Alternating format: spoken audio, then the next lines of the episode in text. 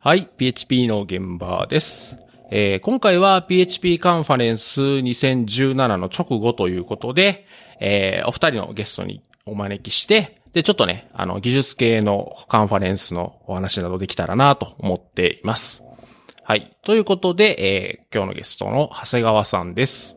あ、長谷川です。えーっと、前回ね、あのー福岡の前の日に出してもらって、ちょっとなんか楽しくなって、すごいこう思う存分喋ってたら、後から考えるとこれは怒られるんじゃないだろうかと、PHP の現場の、こう品位を落とすんじゃないだろうかと怒られるかと思ったら、いや、2回目呼んでもらえてありがたいです。よろしくお願いします。よろしくお願いします。いやいや、あの、長谷川さんとすごく好評だったので、はい。楽しみです。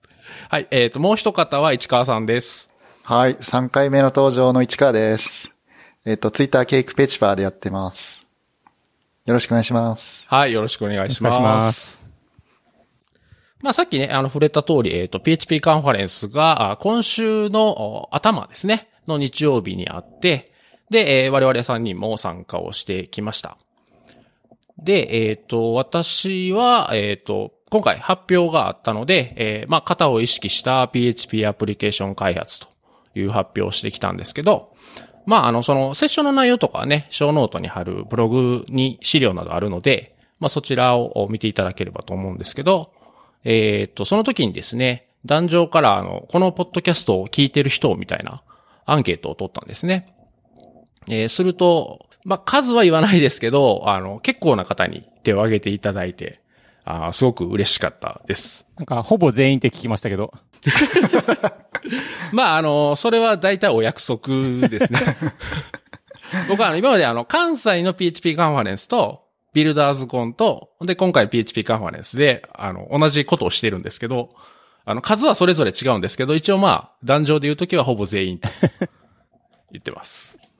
で、今回すごく良かったのが、あの、まあ、聞いたことある人は、感想とか教えてくださいみたいな呼びかけをしてたらですね、会場でえー何人かの方にお声掛けいただいて、で、聞いてますよっていう反応もあったり、あとは、エピソードの内容を、まあ、ベースにですね、あの、あのエピソードのこれってどういう、こういうことですかとか、自分はこういうふうに思いますみたいな感じで、結構会話が盛り上がったんで、それすごいですね。うん。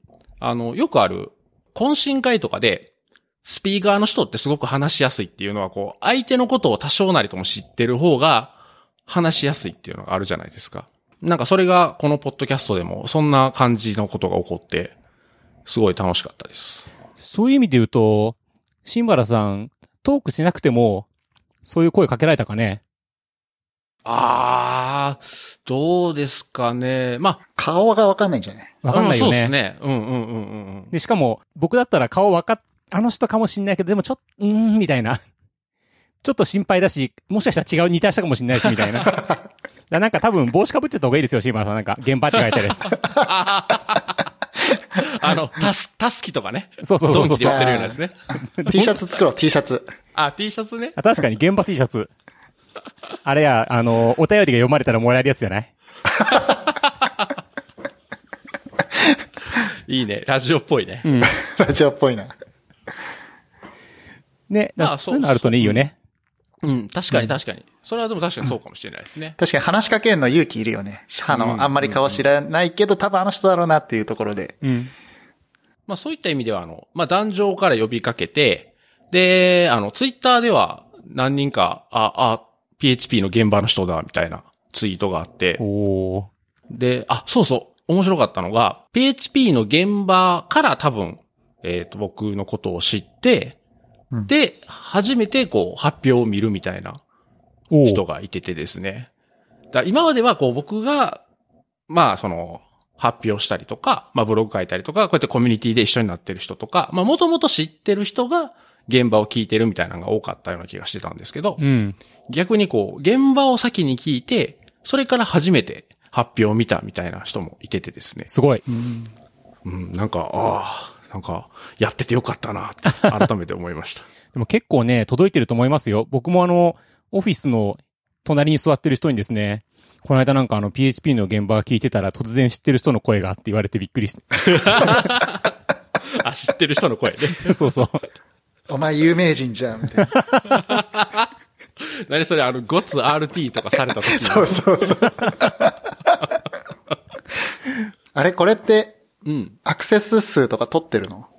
アクセス数はちゃんと取ってないですね。あの、うん一応ね、アクセスログはずっとアーカイブはしてあるんで、うんうんあの、解析すればわかるっていう状態のまま、それ放 MP 置してる MP3 のログってこと？そうそうそうそうそうあ MP3 のダウンロードのログですね。なるほどね。うん。で、あと、ポッドキャストクライアントによっては、あの、クロールしてくるときに、ユーザーエージェントにあの、サブスクライバーの数を書いてくるユーザーエージェントもいるんですよ。へえ。だから、その、そのアプリを、そのポッドキャストクライアントを使ってたら、あ使ってる人で、購読者数何人みたいなのはわかります。おおなるほどねそうなんだ。僕ね、あの、フィードバーナーっていうのを通して、あの、RSS を出してるんだけど、フィードバーナー通してると、なんか購読者数とかがで、見えますね。あ、そうか、そうか、そうか。うん。そうだ、そうだ、そうだ。確かに、それは一つですね。ね。うん。まあ、ただ今後、あの、アップルが、ポッドキャストを強化していくみたいな話があったんで、うん。ちょっとその辺も分かるようになってくると、そう、あの、アップルのね、ポッドキャストクライアントは全然そういう情報出してくれないんで、そうだね。そうなんですよ。ラだからどランキングぐらいしかないね。あ、そうそうそうそう。あの、よくわからないランキング。そうそうそあんまり、このポッドキャストの話を、このポッドキャストでしないっていう感じだったんですけど、うん。っていうのはね、なんかやっぱちょっと照れくさいんですよね。うん。自分で、自分のポッドキャストの話をするっていうのはちょっと、なかなか照れくさくてできなかったんですけど、いや、今回、本当カンファレンス行って、そういったいろんな声が聞けたんで、ちょっと改めてありがとうございます。ということで、ちょっと触れてみました。うん。で、これで、あれですよね。今回の PHP カンファレンスで、その存在を知って、このエピエピソードで初めて聞く人もいるわけですよね、きっとね。ああ、確かに、そうですね、うんうんうんそういう方もおられるかもしれないですね。はい。今後ともよろしくお願いします。お二人はカンファレンスどうでした？えー、カンファレンス通うようになって、まあ何年かなんですけど、初めて、えースタッフでも、運営でも、スピーカーでもなくて、もう、気楽で気楽でね。で、前の日に前夜祭や、あの、非公式の飲み会をやって、で、寝て起きたら、なんか、昼前ぐらいで、あ、なるほど、一般の人たちというのはこういう感じでこう、寝て起きるんで、僕が前の日に何度こう、朝一から来てくれって言っても、いや、結構来てくれるんですけど、多分彼らはすごく努力をして来てくれたんだなって思いました。楽ですね。うん、わかります。僕も、えーいつだったかな？去年の PHP カンファレンス北海道かなんかが、そんな感じで、本当スピーカーでもない、スタッフでもない、ただ一参加者として行ったんですけど、最高に楽しかったですね。楽しいよね、あれ。楽しい。旅行だし。そう、そう、そう。しかもそうそう、あの、遠方のカンファレンスに行ったから、いやー楽しかったですね。遠方のカンファレンスです。かつ地元の人がいいて、そうだね。楽しめるっていうのはね。いいっすね旅行とはちょっと違う感じ。なんか、やっぱこう、前の日に飲んでても、こう、トークのこととか一切気にしなくていいじゃないですか。そうだね。本当純粋にその時だけを楽しめばいいんで、うんうんうん。これは最高だなと思って。まあでもあれですよね、その、それが楽しいのって、もう、なんだろうな、えー、その飲む友達とか、現地に行って、その、まあトーク聞くのは当然楽しいけど、その、友達がいるっていうの前提じゃないですか。あ、もちろん、もちろんそうですね。ねそうす本当そうですとね。、多分、最初からそういう状態にはならないんですよね。つまりうんうんうんうん、初めてカンファレンスに行こうと思った人、まあなんか、コミュニケーションがすごい上手い人だったらなるかもしれないけど、うん。やっぱ友達がいないと、そそういう状態にしにくくって、でもそれをやるにはスピーカーやるのが手っ取り早くって、そうだね。ね、スピーカーか運営かやるのが手っ取り早い。そうですね。なかなかね、その、その、その楽しさを手に入れるのって割と難しいっていうか。うんうんうん。確かに。それは本当そうですね。そう、今回あの、長谷川さんの非公式前夜祭、僕も参加したんですけど、一応なんかパブリックになってるから誰でも来れる、参加できる状況だったんだけど、まあこういうところに突然知らない状態で来ないだろうなっていうのは確かにあるね。うんうん。でも実は、あの、初めて会った方がいて、お、で、去年とかもう同じことをしたんですけども、やっぱり1名とか2名とかいるんですよね。うんうんおだからそこでなんか、すごくうまく、あの、あ話が合うと、そういう仲間って増やせるのかなっていう気はしていて、そういうのもあって実はオープンに、あの、あえてオープンにしてるというか、なんかね、声かけた仲間で単純に前夜祭って飲みに行きゃいいんですけど、まあオープンにしてもそんなに手間は変わんないんでね、やっとくといいかなと思って。そうですね。うん。ちかさんは、あれだよね、発表も特になく。そうですね。僕去年はスポンサーブースに立ってたんですけど、えっ、と、まあ、今年は特に何もなく、気軽に参加しつつ、そうですね。でもまあ僕個人的にはその日曜日にカンファレンスあったんですけど、土曜、土曜日にあの真ん中のこの運動会があって、そ、それが夕方に終わって、ヘトヘトの状態で飛行機乗って、福岡から東京飛んで、長谷川さんの前夜祭に参加しまし 直行ですよね。ブリュードッグ直行。た。そうそうそう。ホテルも行かんと。俺は参そうそうそう。で、ちょ、翌日ちゃんとあの、10時ちょい過ぎぐらいに行きました。偉い。お、偉い。ね。さすが蒲田。そうそう、蒲田に住ん、あの、泊まってるからね。そう。で、今回のカンファレンスっていうか、まあ、ずっと何回か見てきてるけど、まあ最近のあれは、もう PHP カンファレンス単独でワードプレスとかと共催でもなく、全巻貸し切りなのかなあれ。そうですね。で、6セッションぐらいあって、一番びっくりしたのは、その狭いセッション部屋が、まあいっぱい、ドッカーの部屋とかがね、よくいっぱいになってたんだけど、すぐにその、現地のスタッフが、あの、サテライト部屋を用意して、で、そっちに誘導して、吸収して、また吸収できないのはサテライトのサテライト部屋みたいな、サテライト部屋2みたいなのを作って、さらに吸収していくってなんかこう、イラスティックな感じが、素晴らしい対応だなと思いましたね。あれすごいよね。うん。あれ現地でいきなりやるのはすごいなとう。ん。あの、空き部屋があるからできるっていう、うん開けてあるっていうのがね、うんうんうんうん。すごいですよね。でもあれ、その誰かのや端末でストリーミングを受けて画面に出してとかもい全部、ね、空いてるスタッフでなんとか回さないといけないのを考えると、やっぱあのスタッフの数もやっぱ結構いるから、うん。すごいなって感じですね。うんうんうんうんうん。あとはね、あの、安定した高速なネットワークね。あれすごいね。すごい。なんか今回はあの、会昆布っていうあの、ネットワークの、えっ、と、なんて説明するんだろうね、昆布。コミュニティベースのネットワーク大好きっ子たち？が、そうそう、協力して、B フレッツかなんかを引いて、それで会場から VPN で桜のクラウドにつないで、そっち側から配信、配信してた。そうですね。うん。うん。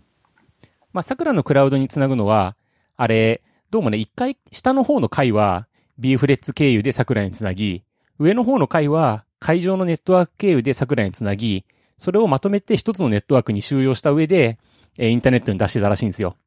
うえっていうことをやっていて、あの人たちね、すごく高度なんですよね。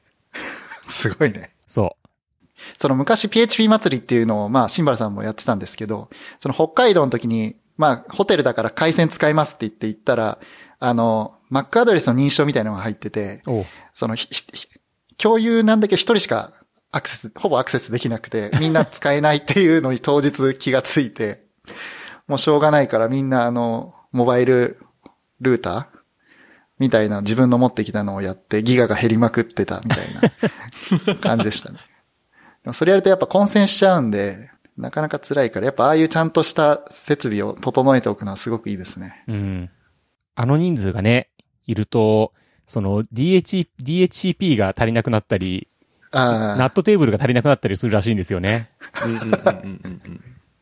そうだよね。1200人だっけ？今回。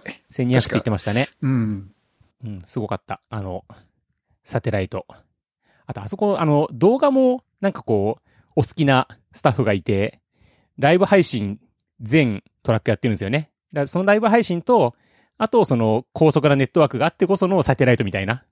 うん、うん、うん。まあ、あれですよね。現地行ってサテライト見て、OK だとすると、それは家にいても、いや、んなことないな。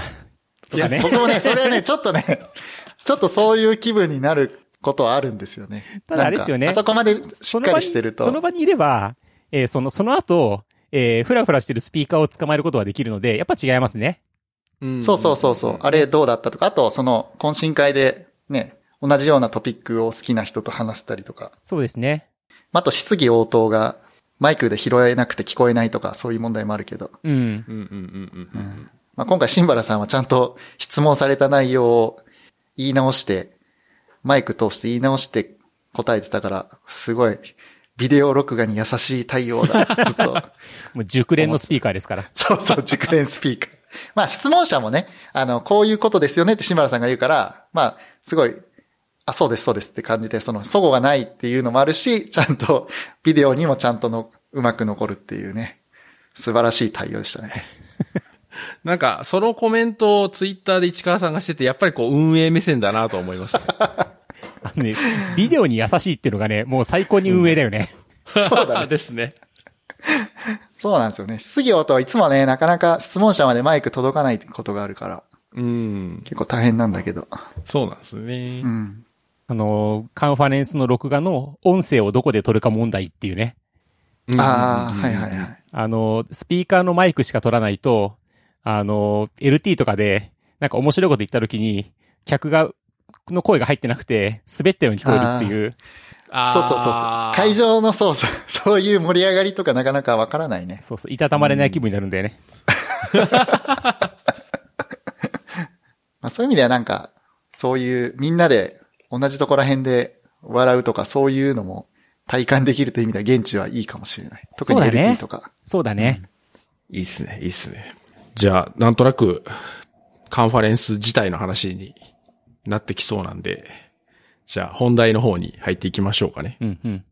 まあ、今回その技術系のカンファレンスの、まあ、主催をやってたりとか、まあ、そういったね、あの、いろんな経験を持っている、まあ、3人で、いろんな話をしようと思うんですけど、えっ、と、まずはちょっとベースとしてですね、あの、まあ、これ聞いてる方にも知っていただきたいなと思うのが、えっ、と、一応ま、我々3人とも、まあ、参加者も当然だし、スピーカーもしてて、で、スタッフもして、で、あと主催、まあ、いわゆる実行委員長みたいなことも一応経験があってですね。まあ、それぞれちょっとじゃあどんなイベントを主催したかっていうのだけちょっと簡単に触れときましょうかね。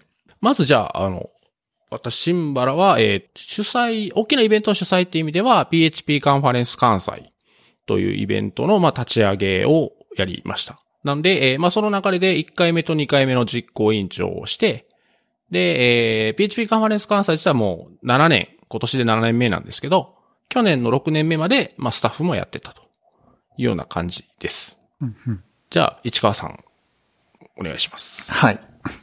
えっと、僕はあの5年前に福岡 .php というまあ、草の根の勉強会を立ち上げて、まあそこから PHP カンファレンス福岡というのを最初、第1回目の実行委員長でやって、2回目、3回目と、あの、やっています。はい。で、えー僕が、えーっとですね、iOSDC という iOS の、えーカンファレンスを、えー去年ですかね、初開催して、今年2回目を終えて、みたいな状態ですね。はい。はい。なんで、まあ、あの、さっきのね、あの、動画配信の、あの、話じゃないですけど、やっぱりこう、その立場によってですね、結構見えて、見えるもんが違うなというのは、多分、あの、お二方も感じるところだと思うので、まあ、今日はですね、あの、そういったこう、いろんな視点で、えーカンファレンスに関するいろんなことを話していきたいなと思います。で、えー、っとですね。で、ちょっと裏話を言うとですね、あの、このポッドキャストを撮るときに、いつもあの、Google Docs でネタ帳と呼ぶ、まあ、あこんなこと話しま、話したいです、みたいなメモを書くんですけど、それをですね、あの、昨日の夜書き出したらですね、なんか、はかどりすぎてですね、メモが長い。め、すごいな、これ。もうなんか、これ、そのままブログで公開して今回終わりでもいいんじゃないかなっていうぐらい、ものすごい濃い内容がいっぱいあるんですね。ね、あの、う書いててね、上の方書いてて、ちょっと下の方まで行ったから上の方見直したら、なんか別の人によって書き足されていて、あ、そうそうそう、つってこう上の方まで行って書き足すみたいなことをですね。ねそまあだからやっぱりこう、運営とかしてるとですね、結構やっぱり日々いろいろ思うことがあってですね。なんで、それを今日ちょっとぜひ、えー出していきたいなと思います。で、えー、じゃあですね、どっから行こうかな。じゃあまずさっきちょっと触れてたんですけど、カンファレンスにそもそもなんで参加するんだろうみたいな話から行きましょうかね。で、えーっとですね、これ実は僕、特にここ近年考えるようになって、こういうコミュニティに関わり出して勉強会を主催したりとかスピーカーし出したりした頃はもう本当楽しくて仕方なくて、っていうのは、その前で話すのも楽しいし、こうやっていろんな人と会うのも楽しいし、なんかもうとにかく楽しい楽しいでずっとやってたんですけど、まあその、それこそ主催やったりとか、あの、まあある程度いろんな経験してくると、あれなんで参加してんだろうみたいな疑問をちょっと持つようになってきてですね。で、まあ、今回も、えー新幹線で東京の PHP カンファレンスに行ったんですけど、新幹線の中でもスライド作りつつ、なんで、まあ、言うとこう、ね、交通費もそれなりにかかりますし、うんうん時間もかけて、なんで参加するんだろうな、みたいなことをずっと考えながら行ってたんですね。うん。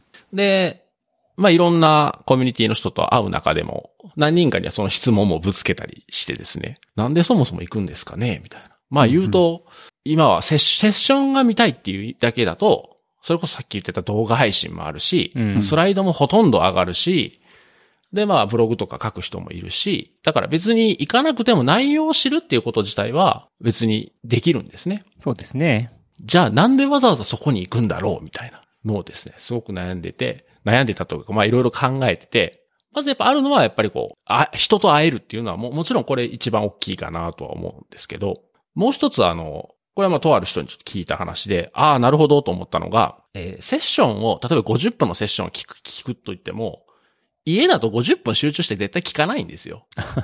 わかる。動画50分見んの辛い。絶対途中でツイッターしだしたりとか、スマホいじったりとかして、そうそう。ってななるんで、そういう意味では現地に行ったら、まあ強制的にその50分間集中して、しかも周りも、周りも一緒に聞いてるんで、集中しやすい環境で、50分間だったら50分間ちゃんと聞けるんで、結果的にはそっちの方が効率がいいと。そのセッションに参加して内容を吸収するという意味では。確かに。うんっていうのを聞いて、ああ、なるほど、と思って。僕あの結構、あの、セッション聞きながら、激しくツイッターするタイプ、ツイートするタイプなんですけど、そういう意味で言うと、動画だと、あの、ニコードみたいな仕組みになってないんで、動画だとやっぱ一人ぼっちなんですよね。その、なんだけど、ネットだと、あの、あのライブだと、ツイッター見ながらやってると、お同じとこで同じようなこう、反応が来て楽しいっていうのもあるよね。まあ、まさにライブっぽいというか。うんうんうんうんうん。で、さっきのね、同じところで同じように笑うとかね。ああ、そうね。そういうのはあるよね、きっとね。確かにその、ライブか、ライブ感は本当ありますね。うん。うん。まあ、あと、もし疑問があったら質問直でできるっていうか、その、マイク通して、ちゃんと登壇者に対してセッション中に聞けるし、うん。まあ、聞きにくいことも後で聞けるっていうのは僕はいいと思いますけど、まあ、そのためにもちゃんと聞聞こうかなって思うと、も思ってるし。その、聞くの、すごい聞きたいなと思うんだけど、その場で聞ければいいんだけど、後にいた時に、いや、確かあの顔であの服着てたしなっていう、さっきのあの問題もあって、そういう意味で、僕あの、今年の福岡のアスクザスピーカー、すごいいいなと思って、はいはいはい。うんで、そうです。あ早の、速パクらせていただいて、iOSBC でも。あれどうやって思いついたんですか？あれは、あの、あ、その前にまず Ask the Speaker っていうシステムを説明すると、あの、登壇者が登壇終わったら、次の、まあ、休み時間とか、まあ、決められた休み時間に、登壇者がある、決められた場所に行ってもらうと。で、そこにいる、いる登壇者にはみんな誰でも自由に質問できる。あの、フェイス2フェイスで。っていうので、まあ、あの、参加者が、の質問が少なかったら、まあ、複数の登壇者が集まって登壇者同士で、まあ、ワイワイできるし、質問者が来れば、質問者とそれぞれ密にコンタクトしたりとか、まあ、あの、名刺交換だけでも、みたいな形もできるので、すごい交流が、あの、活発になるというので、僕が最初に見たのは、あの、シビックテックフォーラムっていう、あの、地域を良くしようみたいな、テクノロジーで良くしようみたいなやつのフォーラムに一回呼んでもらって、その時にその方式をしていたので、あ、これめちゃくちゃいいじゃんと思って。ええじゃあテックカンファレンスじゃなくて、何ですか？そうですね。しええうん。テック、うん本当にテック系というよりは、その、地域の問題をどう解決しようとか、そっち系の話が多かったですね。うん。ええで、多分それは、うん海外でもやってんのかな？そっちから輸入したのだ,、だと思うんだけど。で、まあそれですごく良かったんだけど、えっ、と、まあ、PHP カンファレンス福岡で1年目2年目はそこまでちょっと労力が避けなかったので、あの、あの、スピーカーの誘導とかいろんなことを考えないといけなかったんで、ちょっとできなかったんですけど、まあ、3回目で少し、あの、いろんなことがある程度予測できるようになってきてたんで、事前準備もできそうだったんで、これを3回目の新しいチャレンジとして入れました。あれね、すごくいい、あの、マルチトラックでやっていて、最悪誰も来なくても寂しくない、あのスピーカーがね、寂しくないっていうのも含めて、すごくいいっていうか、うんうんうんうん。ただね、もうちょっとあの、運営としてやればよかったのは、質問したい人は言ってくださいっていう促し方じゃなくて、うん。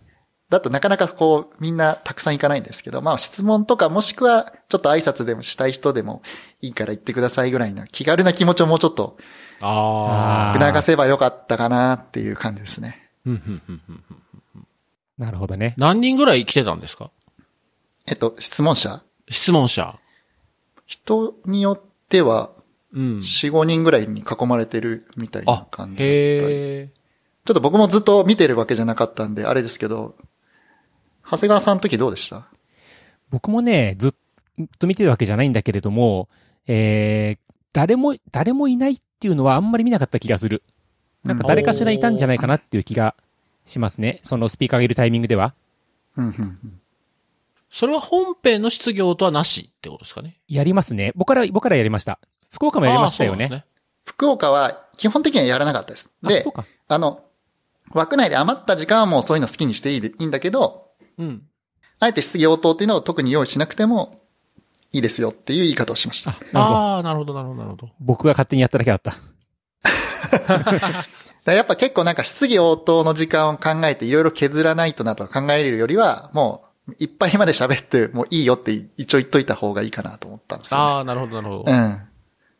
まあ、質疑応答の時間、用意しといてくださいねって言っといた方が、その時間がバッファーになるんで、うんまあ、そそう言いながら大体みんなオーバーするじゃないですか。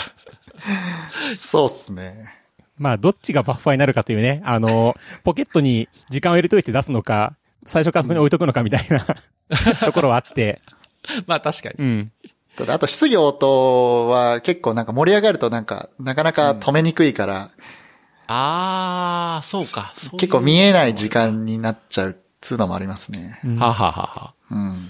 あ。あ、でも、アスクザスピーカーのコーナーがあれば、止めるのも止めやすいですよね。そうですね。続きはあの、うんあそうそう、あの、の、あちらでってうん言いやすいんで。ああ、なるほど。確かにそういう意味でもいいですね。うん。これはね、最高でしたね。システムとしては。うーん。まあ、場所もあったのかもしれないんですけども、あの、iOSDC では、人が、その人が水とかを取りに来ると、あの、いいる場所に、いアスクザスピーカーが置かれていて、ほうほうほうほう。で、ちょっと来た時に、あ、ついでるから話そうかなみたいな場所に設置されてたので、ああ、それいいですよね。なんか、チラッと見たらあんまり人がいなそうだから僕行っちゃおうかなとかもあるから。そうそうそう。うんうんうんまあでも実はそれは、あの僕、アスクザスピーカーに力があると思っていて、奥の方に配置して、で、うんじゃああそこに行ってもらってその動線上になんか置こうと思ってたんですよ。うんうんでそしたら、あの、それを、その場所で1セッション、2セッション運用したのを見た、えー、その、持ち場のスタッフが、やばい、これは誰も行かないっていうので、こう、通りにその場でこう持ってきて、それで成功したっていうんで、別に僕の手柄じゃないんですけど、いやーすごいすごいですね。柔軟な対応が。そうそう。んで、まあ良かったです。あの、アンケートで、アスアスクザスピーカーどうでしたっていうのを聞いてみたら、まあすごい良かったっていう。あの、自分は行かなかったけど、い、あの、いざ行きたくなった時に行きやすいから嬉しいみたいなうんうんうんうんうんうんうんのも含めてあって、あ、これは良かったなと。うん。そうですね。確かに話す側からしても、あの、フィードバックがやっぱ欲しいんで、なんかそう、フィードバックしていいですよっていう場所があるっていうのはいいですね。うん。あとやっぱその、みんな質問の時間、ちゃんとした質問時間でマイク通した時に、なんか、すごい、こんなこと聞いていいのかなみたいなのって出てこないじゃないですか。ね。ああ、はいはいはいはい。まあそういうのを含めて、でも発表者いろいろ聞きたい人が多いだろうから、そういう意味ではいいシステムだと。まあその、やっぱり、ね、たくさんの人とシェアはできないんだけど、その質問の情報はシェアできないんだけど、やっぱり発表者にはフィードバックできてるっていうのは僕はいいかなと思ったんですよね。うんうんうんうんうん。質疑応答という意味では僕は今年のカンファレンスのセッションは、ちょっと意図的に本編は短めにして、うん質疑応答の時間をちょっと長めに取ってみたんですけど、うんたくさんやっぱり質問をいただいたので、僕はすごく楽しかったですね。うんうん。良かったですよね。たくさん質問もらえてね。そうですね。うん。まあ、あの、全く質問が出ないことも一応考えて、うんあの、その、時間を埋めるためのスライドは、あの、もちろん用意はしてたんですけ素ど。晴らしい。さすが。いや、でも本当、うん、時間いっぱいまで質問いただけたので、すごい楽しかったです。まあ今のやつ、その、スピーカーと参加者の間の、なんかこうコミュニケーションの話ですけど、うん。でなんか、まあここに来た流れはあれですよね。現地行って人と話す。で、それはスピーカーやった方が話しやすいよねっていう話。うんうんうん。でうんでも、あれですよね、多分、僕とか、えー、市川とかが、その北海道行って、何もしない状態で行って楽しいのは、それはもう参加者同士で話をするのが楽しくなっており、うん。うん。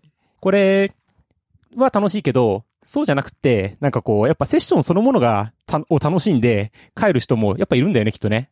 うん、もちろんもちろん。ていうか、それが多分ほとんどだと思うんですよね。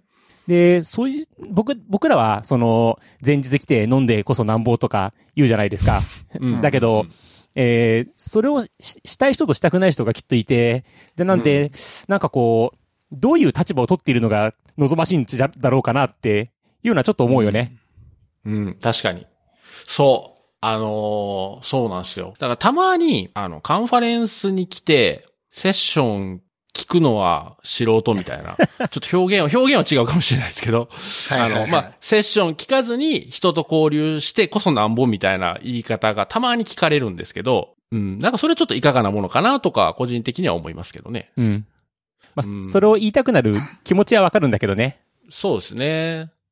まあ、あとその、いろんなセッションがたくさんある場合は、例えばその、そのビデオとかだったら絶対これ見ないけど、次のセッションちょっとどこも特にない、い行くとこそんなにめちゃくちゃ行きたいってとこないけど、どれ、どれか行くとこないかなって言って適当に選ぶとあ結構面白かったみたいな、その、偶然の出会いじゃないけど、うんうんうんうん。なんかそういうパターンもありますね。うん。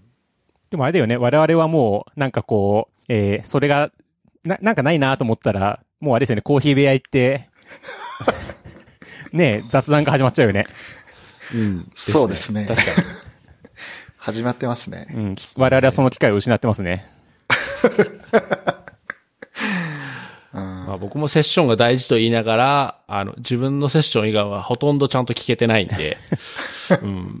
それは何？開放感から？開放感もだし、えーそれこそだから、このポッドキャスト聞いてる人と話してたり、あーまあなぜこう、たくさん人がいるので、あ、そう、こ今年の PHP カンファレンスすごい良かったのは、あの、1階の奥に、えっ、と、机と椅子をたくさん用意してあって、要はそこで、まあ何してもいいですよ。休憩してもいいし、えーパソコンでなんかしてもいいし、なんかそういう休憩所みたいなところがあって、要はあの、ちょっと時間空いたなと思って休憩所行くと大体誰かいるんですよ。うん。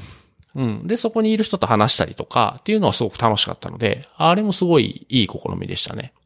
うんうんあの、福岡のカンファレンスもそうですけど、あの、コーヒー飲むとことか、こう、自然と人が集まるような仕掛けができてるっていうのは、すごいいいなと思いますね。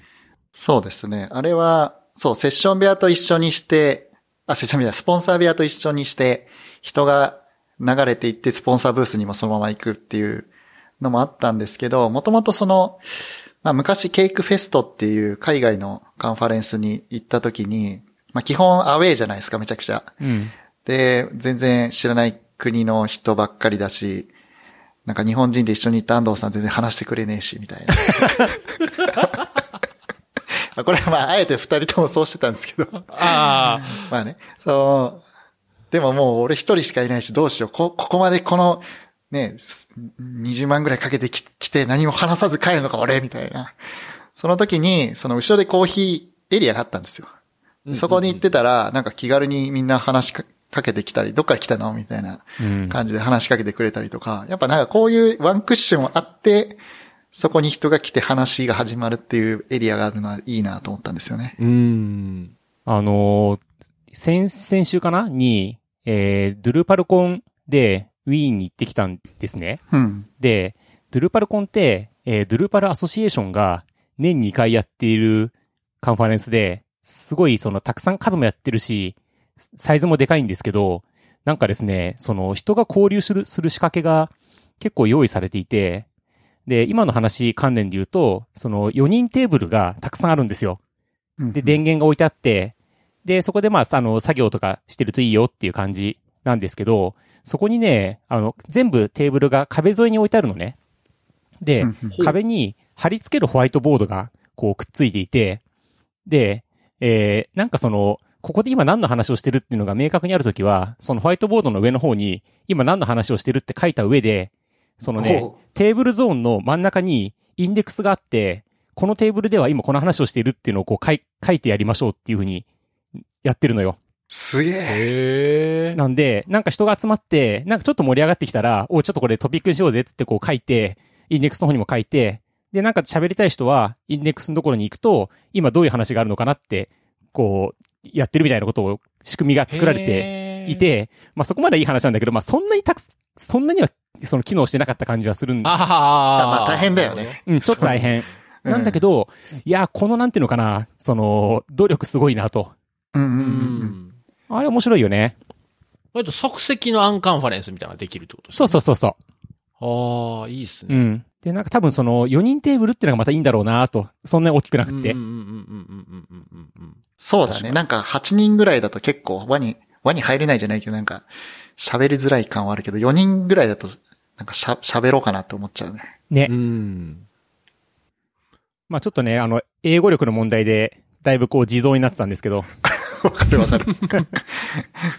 そう、今年の PHP カンファレンス関西であったのが、あの、スポンサーブースとかある部屋なんですけど、かなり大きな部屋で、で、一応プロジェクターだけ置いてあって、あの、要はそこはもう空いてるから、何かしたい人がいたら、プロジェクターに PC つないで、なんか、まあ、ちっちゃなプロデ、プレゼンみたいな、やってもいいですよ、みたいな、あ仕掛けになっててですね。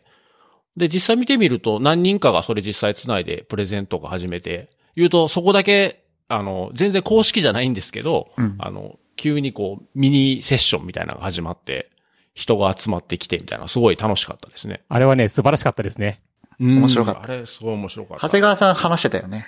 うん。僕あの、時間が足りなくて、その喋れなかった部分を喋るみたいな。ちょっとダメな感じの使い方なんですけど。いや、でもなんかあの、な、ななんか不思議なもんで、あの、ちゃんとセッション枠があって、で、ちゃんと囲われたところで人が集まってスピーカーがいて、はい、スタート、はい、終わりっていう、こう、ちゃんとした形もいいんですけど、ああいうこう、非公式で、なんか緩いところで始まるセッションってなんかすごい楽しいんですよ。あれね、うん、いい話、すごくいい話があったりして、で、ね、あの、あれだよね、ジャズのさ、なんかこう、うんうんうんうんセッションみたいなさ、感じになるよね。あの、と、そうそうそうそう突然生まれ。て、で別別の人が話し始めてみたいな。うんうんうん。あれはいいですね。真似したいと思いました。うん。僕もなんか理想はなんかああいう感じで話せると、普通のセッションもなんか、まあ全く同じにはできないんですけど、なんですかね、こう話す人がきっちり用意して前で話して説明するっていうよりは、なんかこう、それこそ壇上じゃなくて、こう同じ高さのとこにいて、いうとこう隣に座ってるとかテーブル囲んでるぐらいの感じで PC 出して、あ、この、こんな技術あってなとか、コードこうやってなみたいな感じで話せたら、一番いいんちゃうかなとは思うんですけどねうん。うんうん。うん。確かにそういうセッションあんま見ないね。その、フランクに集まってワイワイやってるセッションみたいなのはあんまりうん。見ないね。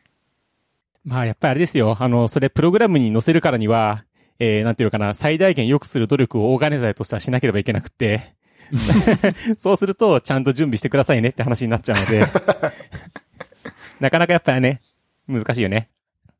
まあ、あとやっぱりね、あの、一度に聞ける人数が、そう、今は、あの、僕が言ったみたいな形だとそんなにたくさんの人は聞けないんで、だからやっぱりね、人気のあるセッションだったら、あの、ままあ、言うと場合によってはその何百人とか聞きたいっていう時は、ね、やっぱりそれなりのちゃんと箱用意して、ちゃんとした段取りでやらないとできないんで、まあ、ど、どっちかだけあればいいってわけじゃないんですけどね。そうだね。でもね、すごくわかる。ああいうのがす,、うんすごくいいな、というのは。うんまあでもあれですね、やっぱり、その、そこで喋る人たちが集まってる空間っていうと、やっぱりカンファレンスだからこそできるっていうのもあるよね。ああ、まあ確かにそうですね。うんうんうんうん。なんで、すごくいい。そういう意味で言うとね、さっきのあの、ドゥルーパルコンの中で、えー、なんかサミットっていうのをやっていてね。それは部屋の中に、えー、ホワイトボードを立てて、部屋の四隅にホワイトボードを立てて、椅子をね、こう、そっちに、ホワイトボードの方に向けて4列ぐらい並べてあるんですよ。で、それぞれテーマがあるんですよ。あの、ドゥルーパルの、えーその、API サーバーとして使うとか、えーで、もう一個ぐらいなんかあの、ドゥルーパルのそのテーマをどういう風に開発するかとか、あとその全然違ってビジネス側でどういう風に営業するかとか見積もりするかとか。で、えーそれをなんか30、30分ぐらいのタイムスロットに区切って、その、喋る、話を、みんなでこう、話をするんですよ。相談するというか。一応まあその椅子の向きは一つの向きを向いてるんで、あの前に立ってる人が喋る感じなんだけども、あの、すごく人数が少ないので、意見を聞きながらこう、喋るんですよ。で、30分経ったら、こう、音楽がガーってなって、はい、シャッフルっつって、じゃあ別のとこ行こうかみたいな。一回ね、その、議論をリセットするの。へえ。で、テーマは同じテーマで置いてあるので、また同じスロットにもう一回参加してもいいし、別のところに参加してもいいしっていう仕組みになっていて、なかなかね、あの、あ、これも面白いなと。うん。それ面白いっすね。うん。なんで、海外、こうやって、ああいうとこ行くと、その、ドルバルコンってすごいたくさんやって、しかも商業、商業的にやっていて、なんかい一人10万円とかだから、まあまあうん本気で考えてんだろうな、みたいな。うんうんうんうんうん。まあ僕らも本気で考えてるけどね、みんなね。試行回数が多い。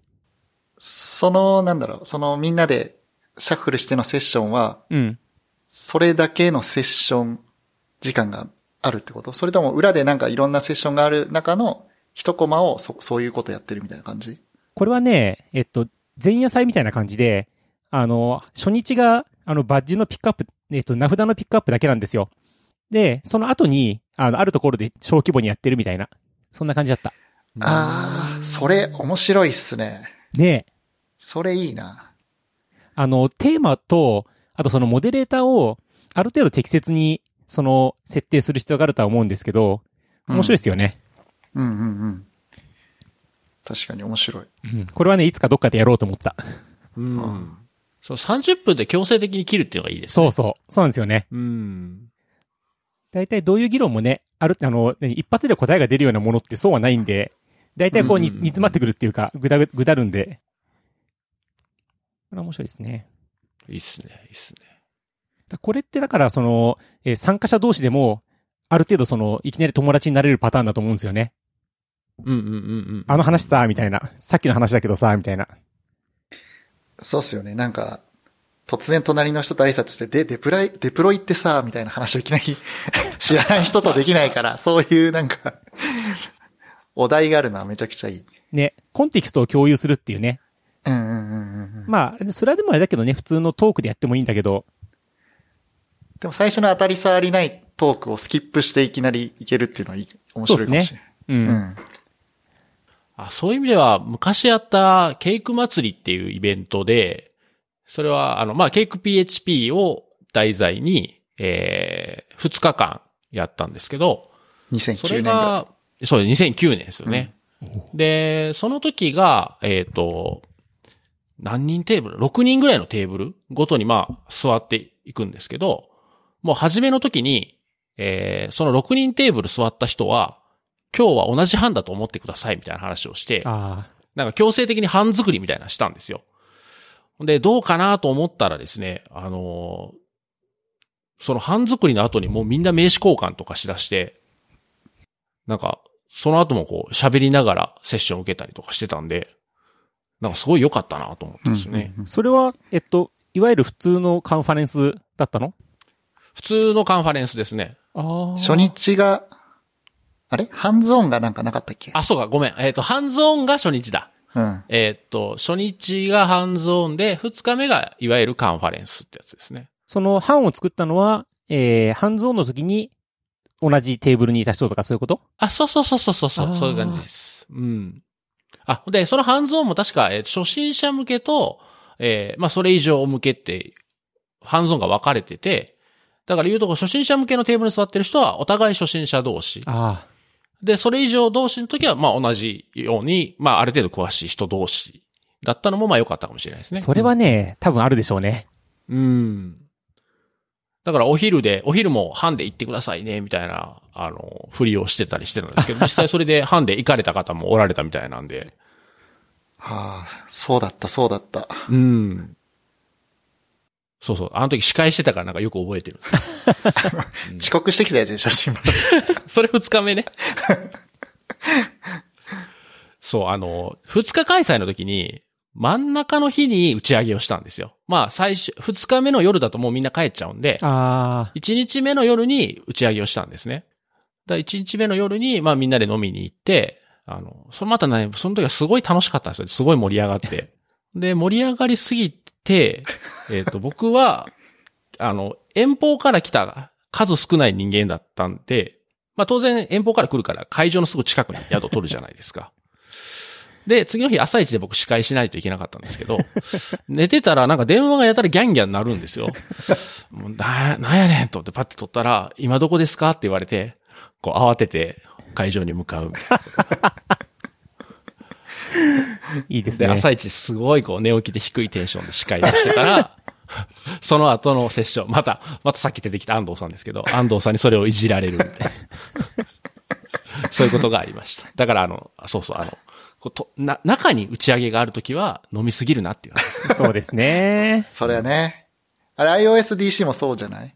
そう、あの、えー前夜祭1日目2日目ってやって、1日目の夜に、あの、懇親会を置いたんですけど、これ結構賛否両論で、え1日目、ぼ我々の1日目に置いた意図としては、やっぱ1日目のうちに友達になると、次の日に、あの、会った時に、おーってできるじゃないですか。って思ってうんうんうん。うん1日目の夜に設置したり、もしくはあの、2日目の夜ってスタッフ打ち上げやるので、あの、飲み、二次会でスタッフ打ち上げきついよねとか、撤収の問題とかあって、まあいろんな問題でやったんですけども、それで、あの、二日目のスピーカーの方にですね、あの、せっかくスピーカーやったのに、懇親会で声かけてもらえない感じなので、懇親会は最終日がいいですって言われて、ああ確かに。って思ったんですよね。ああ、そうだ。うん。あ、そうだ。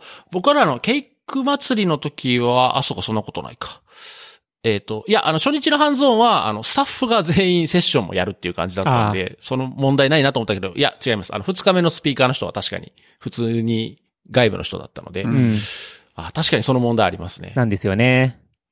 なかなか難しい。よしあしですね。うん。でも結構、あの、考えてるのはやっぱりその、どうやったら参加者同士が繋がれるだろうかみたいなうん。ところではあるんですけどね。そうっすね。これ今、あの、ネタ帳に、転職活動に効果的って書いてあるんですけど、効果あるんですかね？でも、その、まあ、これ僕が書いたんですけど、その、例えばその、転職したい、そろそろ転職したいなっていう人が、スポンサーブース回って、とかそういう出会いはないんですかね。ああ、あ、あの、スピーカーになるとかっていうわけじゃなくて。じゃ、じゃなく、じゃなく、ああ、まあ、スピーカーになって転職しやすくなるっていうのは、まあ一つあると思うんですよ。うんうんうんうんだけど、それとは別になんか、その、いろんな会社そろそろ見て転職してみたいなっていう人が、スポンサーブース回って、まあ実際の現場のエンジニアの人と話してうん。うん。見るとか、そういうの効果はある、結構あるんじゃないのかなと思ったんですよね。これはですね、スポンサー募集資料に書くべきですね。エンジニアを立たせておいてくださいって。あただあれなんですよ。よね。あの、エンジニアの皆さん、まあなんかあの、新原さんとか市川さんみたいな人たちはまた違うと思うんですけど、一般的なエンジニアの皆さんは、ちょっとこうなんかあの、話しかけないでくれオーラを出しちゃうところも若干、ねえ。なので、どうなるのかはちょっとあれですけど、なるほどね、そういう意味か。うん。あ、でもそれはあるんじゃないですか？だってブース出す側もそれが目的で出してるところもね、あるんで、うううんあの、そういう出会いの場にはなるんじゃないですかね。なるほどね。まあ僕今これ聞いてて、あの、まあ転職活動に効果的だろうなと思い、でもどちらかというとなんかそのセッションしてる人がいて、どこの会社でこういうことをやったっていう話を聞いて、その人に話聞きに行って、で実際現場なんですけどっていうのはすごいあるかなっていう気はしました。ああ、確かにそれもありますね。うんうん。なるほどね。あ、でもそういう人いるかもしれないですね。うん。うん。そろそろ、まあ、そのすぐに転職じゃなくても、そろそろ次よって考えてる人が、どんなところがあるんかなって言って、カンファレンスに行くっていうのは、なんかありそうな気がします。うん。で、まあ、やっぱりカンファレンスにスポンサー出してる企業っていうのは、やっぱりちゃんと技術に、それに投資してる会社なんじゃないかなとは思うんうんうん、うんだよ。ね。うん。確かに、確かに。あとあれかね、やっぱりその、あの、円弧採用の方が、その、成功率高いというか、のはあって、うんうんそれをやる、その円弧を作るのに、カンファレンスって場は、まあいいですよね。ああ、確かにね。いうんうんうんや、本当そう思う。ね。うん。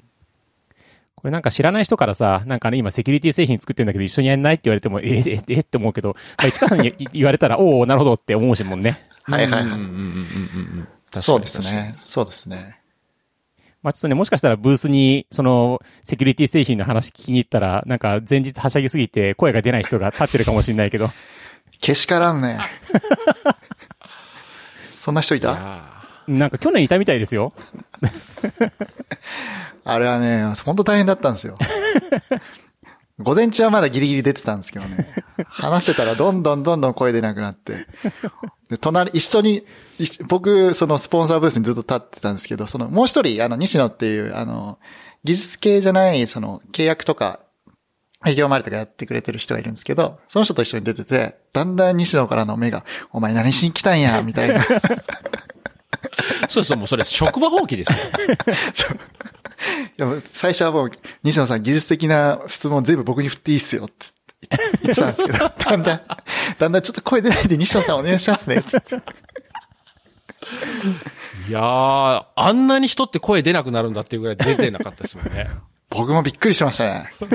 あの、トローチを薬局に買いに行くけど、トローチくださいとっていう言葉が出なかったですね。いやーそうそう。だからね、やっぱりあの、カンファレンスが本番なんでね。前夜祭とか。はしゃぎすぎちゃいけないとかは、そうそう、うんあの、ほどほどにっていう。そう。声出ないとね、カンファレンスの懇親会めちゃくちゃつまらない。みんな話しかけてくれるんだけど、一言も発し、発せれないかな。めちゃくちゃつまんない。いや、伝説ですね。でもあれですよ、教訓で、その飲み会で、あの、周りがうるさい時に、それに負けないように声を出してると、次の日声を失うっていうのが、ね、あの、分かったんで、僕はちょっと今年とかはね、注意してましたよ。僕もかなり注意しましたね。いやいや、参加者目線だと、そんなとこですかね。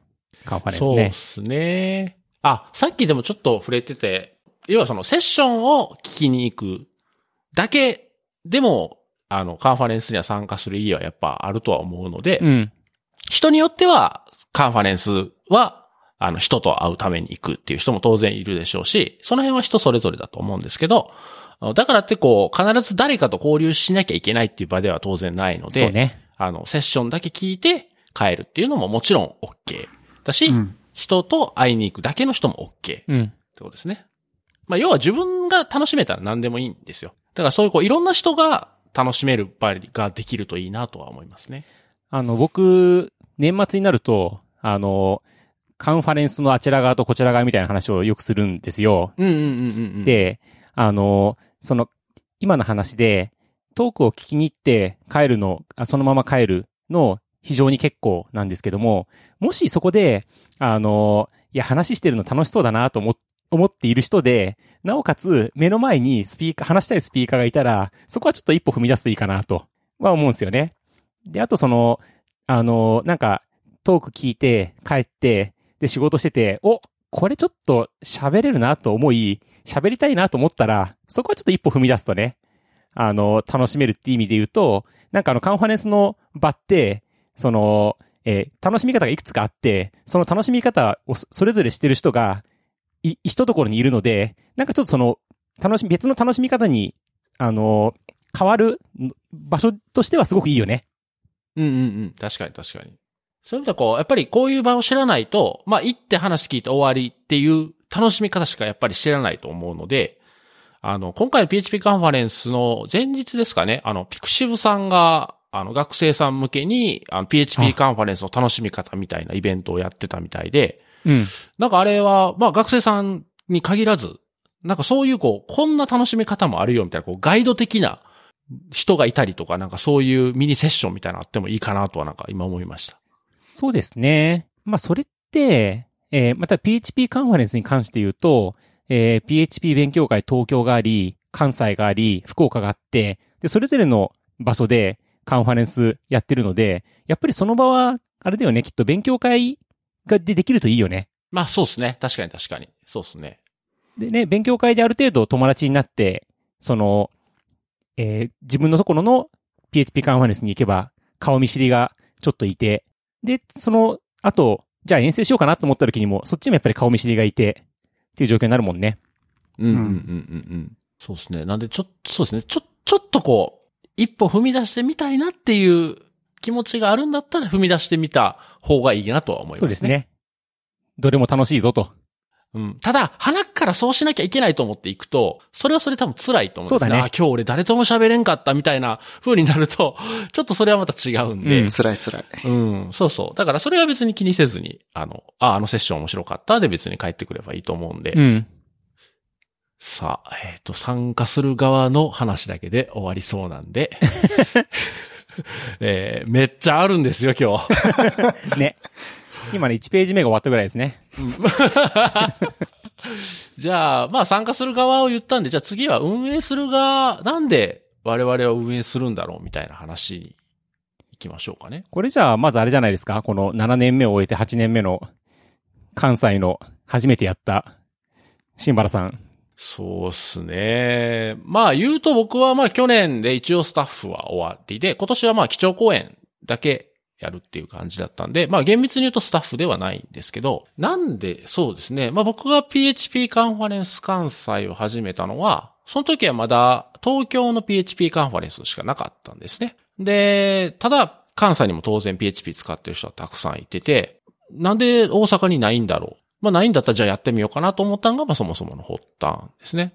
で、そう思ったのは、あの、やっぱりカンファレンスに行くとすごくたくさん刺激も受けるし、うんあの、やっぱり日常的にはなかなか聞けない話だったりとか、それこそ、まあ、いわゆるそういう界隈で有名な人と話せたりとか、まあ、そもそもそういう人がその場にいるとかね。とか、あといろんな、その開発現場での、その生々しい話とかって、やっぱりそういう場に行かないとなかなか聞けないので、うんで、そういう場を関西に作りたいなと思ってやり出したっていうのが、まあ、PHP カンファレンス関西ですね。あれですよね、関西 PHP カンファレンス関西の前にも PHP 勉強会、PHP 関西というか、をやってたんですよね。うんうんうんそうそうですね。あの、ただその時はまだ、あのー散発的というか、まあ気が向いた時にやるっていう程度で、えーっと、まあ、最近ちょっとお休みしてますけど、ちょっと前みたいにあの、毎月とか2ヶ月に一遍みたいな頻度でやり出したのは PHP カンファレンス関西を一回やってからですおね。ーその後に勉強会をあの定期的にやるようになったそうなんですか。ん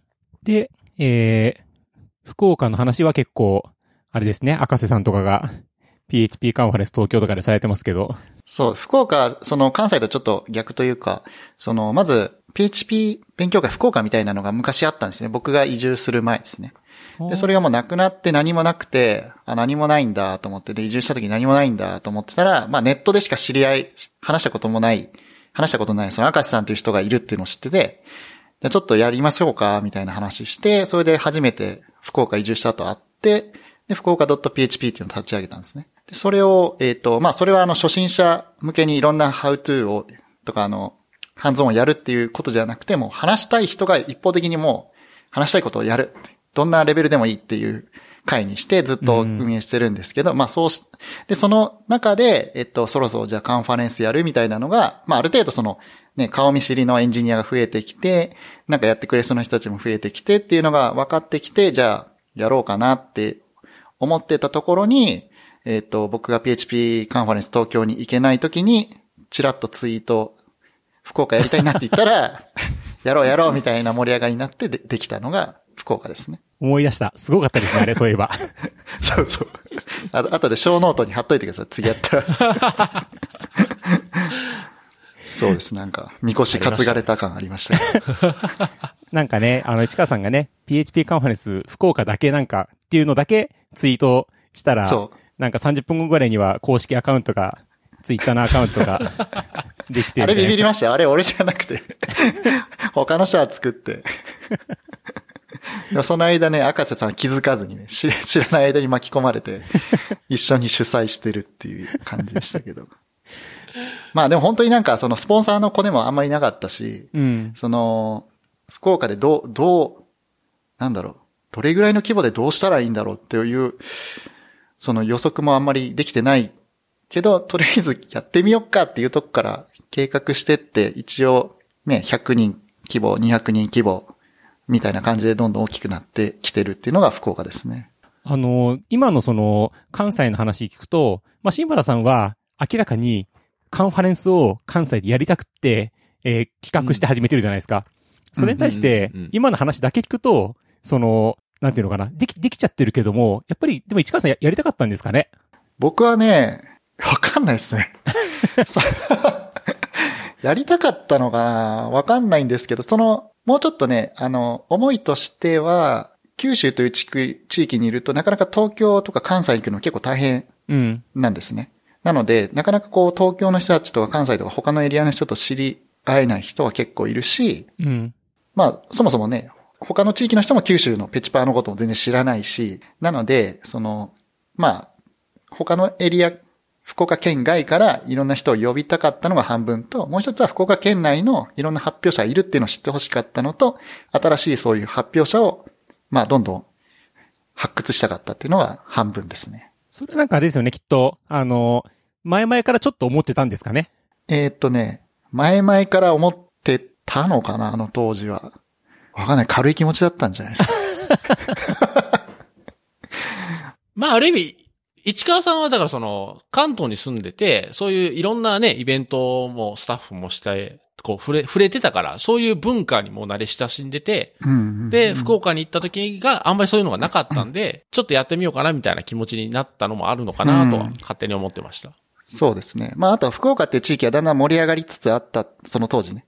っていうところもあって、まあ僕の思いとしては、その、まあそういう福岡 PHP の勉強会やってるのもそうなんですけど、いろんな人たちが繋がっていくっていうのは一つと、まあ、そこの中でね、いろんな仕事が繋がったりとか転職したりとか、なんかいろんな経済的にも回っていくとすごい面白いし、いいよなって思思ってはやってますね。これでも、あれですかね、えっと、新原さんも同じなんですかね、その、え東京にはあるやつが、関西にはなくてやりたいって思った時に、それはなんでやりたかったんですかね？そうですね。まあ確かにその福岡の事情とは似てますよね。あの、枠の外を見る場所が欲しいみたいなのはありましたね。あの、言うと僕とかみたいにこう、しょっちゅういろんなとこ行ってたらね、と東京の勉強会とかカンファレンスとかも行っていろんな、まあ知り合いも行ってたり、うん話を聞いたりとかもできますけど、関西だけに閉じこもってると、もちろんまあ、インターネットあるんでね、あの、頑張って取りに行ったら取れるんですけど、とはいえやっぱ生で見れるっていうのは、やっぱりなかなかないんで、そういうのがやりたいっていうのはありましたね。そういう意味で言うと、あれですよね、きっと関西のペチパーたちにも、そういう場を、があった方がいいって思ったってことですよね、きっとね。そうですね。その時はそう思ってましああ、やったねぱ。りその、あの、なんでこれ聞いたかっていうと、僕、iOSDC、iOS のカンファレンス、去年初めてやったんですけど、あの、僕初めてそのカンファレンスに参加したのが、その市川さんの福岡の第1回目だったんですよ。ああ、はいはいはいはい。で、それがむっちゃくちゃ楽しくって、で、そっからもうあのカンファレンスジャンキーで、もう全、全 PHP カンファレンスに行くみたいなことをやったんですけど、一方で、その僕、ペチパーでもあり、iOS のエンジニアでもあって、iOS にはその場がなくって、この iOS の人たちに、この楽しさを、その、味わってもらいたいと思ったっていうか、それでちょっと企画したみたいなところはあるんですよね。そういう意味で言うと、割とみんな同じような、その、あの、動機というか、でやってるんだなーっていうのは、ちょっとわかりました。確かに。まあ、ないからやるって感じですよね。そうですね。なく、なくて、うんえーその、コミュニティにとってそれが必要だからや、だと思ったからやるみたいな。うんうん。そうですね。まああと僕主催しててちょっとい個人的に気をつけてるのは、うん。まあせっかく福岡でやるから、県外から来てる人たちに、まあ九州エリア外から来てる人たちに、福岡を好きになってもらいたいと思って動いてるのはちょっとありますね。ああ、もう、それはすごい感じますね、福岡行くとやっぱ、まあ僕もあね、い言ったら福岡県民、あの、ネイティブじゃないから、あの、居心地外から見て居心地いいのは分かってるんですけど、やっぱそれをね、他の人にもちょっと伝えたいし、まあそれがね、縁で移住してきてもらったらまたそれはそれでいいし、うん。あとね、やっぱりね、PHP、えっ、と、PHP 祭り、昔の、えっ、と、ハッカソンイベントをずっと4年ぐらいやってたんですけど、まあ、その時に海外ゲストも呼んでたんですよね、結構ね。で、その時にあの、やっぱ日本初めてみたいなところで、えっ、と、比較的その、ど、ど、遊びに行こう、翌日遊びに行こうとか、その、うん。ね、家族来てるからちょっとどっか連れて行きたいんだけど、みたいなのも全部相談乗ったりとか、なんかそうやってすごい親身になってホストしてると、また行きたいんだよ、日本、みたいな感じでまた来てくれたりとか、もうなんかと、とりあえずなんかおもてなししまくっとけば、好きになってまた来てくれるみたいな、そういう体験があって、なので、僕は比較的その福岡を、とか九州を好きになってもらえたらいいかなっていうのは僕の個人的な裏目標ですね。他のスタッフはどう思ってるか知らないですけど。これね、あの、僕はもうそれにすっかり乗ってて、あの、なんかこう、移住しなきゃいけなくなったら、とりあえず福岡かなって思ってるっていうか、そう、そうなるでしょ？うん。結構知り合いいるし、なんか盛り上がってそうだし、うん。うん。で、結構なんかその、何？ご飯が美味しいところに連れてってもらえるじゃない？現地のスタッフそうだね。ここはね、ルルブとかに乗ってないよ、みたいな。そうそそういう意味では北海道もすごいいいですね。う。うん。そう、北海道もいいよ。だから福岡、北海道、ほんとこう、すごいもてなしてもらえるんで、また行きたくなりますね。北海道はね、寒くなきゃいいね。まああれですよね、その、もてなしっていう意味で言うと、北海道とか福岡はちょっと有利っていうか、あの、コンパクトにまとまってるじゃないですか。あ、街がね。まあまあまあまあ。街がねなので、まあちょっといいよね。あの、うん楽しみやすくて。うんうんうん。いや、でも、関西から、まあ、福岡とか、北海道のカンファレンスとか行って、すごい楽しんで帰る頃には、関西勢同士ではやっぱり、ちょっと反省しますよね。あ、人をも、人をもてなすってこういうことなんだっていうのをなんかすごい、すごく感じるというかですね。あ、勉強になるなっていうのもあってですね。もっと俺らもちゃんとせなあかんなっていうのはいつも話しながら帰りますよ。うん。いや、あれ本当素晴らしいと思いますね。でもこれ、その、スタッフってボランティアなわけじゃないですか。うんで、。そうした時に、まあなんか、自分がそう思って、そうするのはいいですけど、まうんあ、それ、その外に、それをこう、波及させるのは、なかなか難しいよね。それね難しいですね。その辺の思いをどれぐらい共有するかって。まあ仕事でもそうですけど、うん特にボランティアスタッフでの運営っていうのは難しいですね。ね。その、やっぱりやり、ボランティアなので、あの、本当にやっぱり、えーやり、やりたいからやってる人たちなんですよね。うん。で、やっぱ義務じゃないし。うん。そうですね。ねうん。で、ただ、それだから辛いかっていうと、そうでもなくって、僕実は、その仕事より楽なところも結構ある、あって、みんなすごいモチベーション高く、高い人がスタッフとしてこう来てくれてるじゃないですか。うんうんなので、なんかその、なんだろうね、えー自分が前にパスを出したら、えーその人は、さらに前にパスを出し、自分がそこに走っていけばいいみたいな感覚をよく味わうんですよ。カンファレンス運営やってると。ああ、なるほど。あの、横パスじゃなくて、前にパスを出せる感じっていうの。なので、すごくこう、気持ちいいなと思っていて、で、あの、IOSDC のスタッフもみんなすごい、むちゃくちゃ、そのハイモチベーションで、すごい優秀でやってくれていて、で、すごくいいものができてるんですけど、ある時、別のカンファレンスの主催の人に、あの、いや、この日、チケットフィーで、こんなクオリティでやられると、いや、うちも大変ですよ、みたいな、ふうに言われてね。で、うんおって思って、これはでもあれか、なんでそれができてるかっていうと、スタッフがむちゃくちゃ優秀で、えモチベーション高くやってるからであり、これはやりがい搾取ではないかってちょっと思ったことあったんですよね。ああ。そこに、その、すえっと、お金が発生しないから、その、クオリティ高いものが、安いチケットフィーでできると。うん。これはなかなか根深いですぞと。うん。なんでね、これはちょっとその、いや別にその、すごくそれでいい、いいと思うんですけど、あの、なんかカンファレンスとカンファレンスを比べたときに、そういうそのカラーの差が出てきて、参加者からどう見えるのかなとか。ああ、そうですね。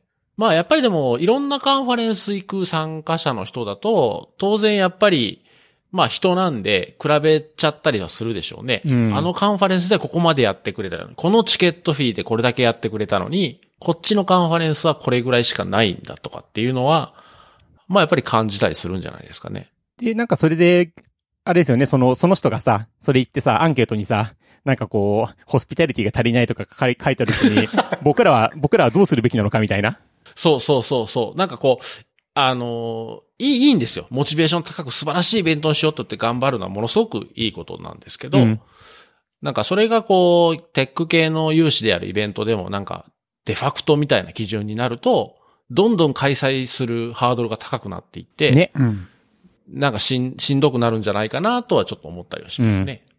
うん。そうなんです。なんか、要求、期待値が高いというか、みんなの。うん。うん上がってる感はありますね。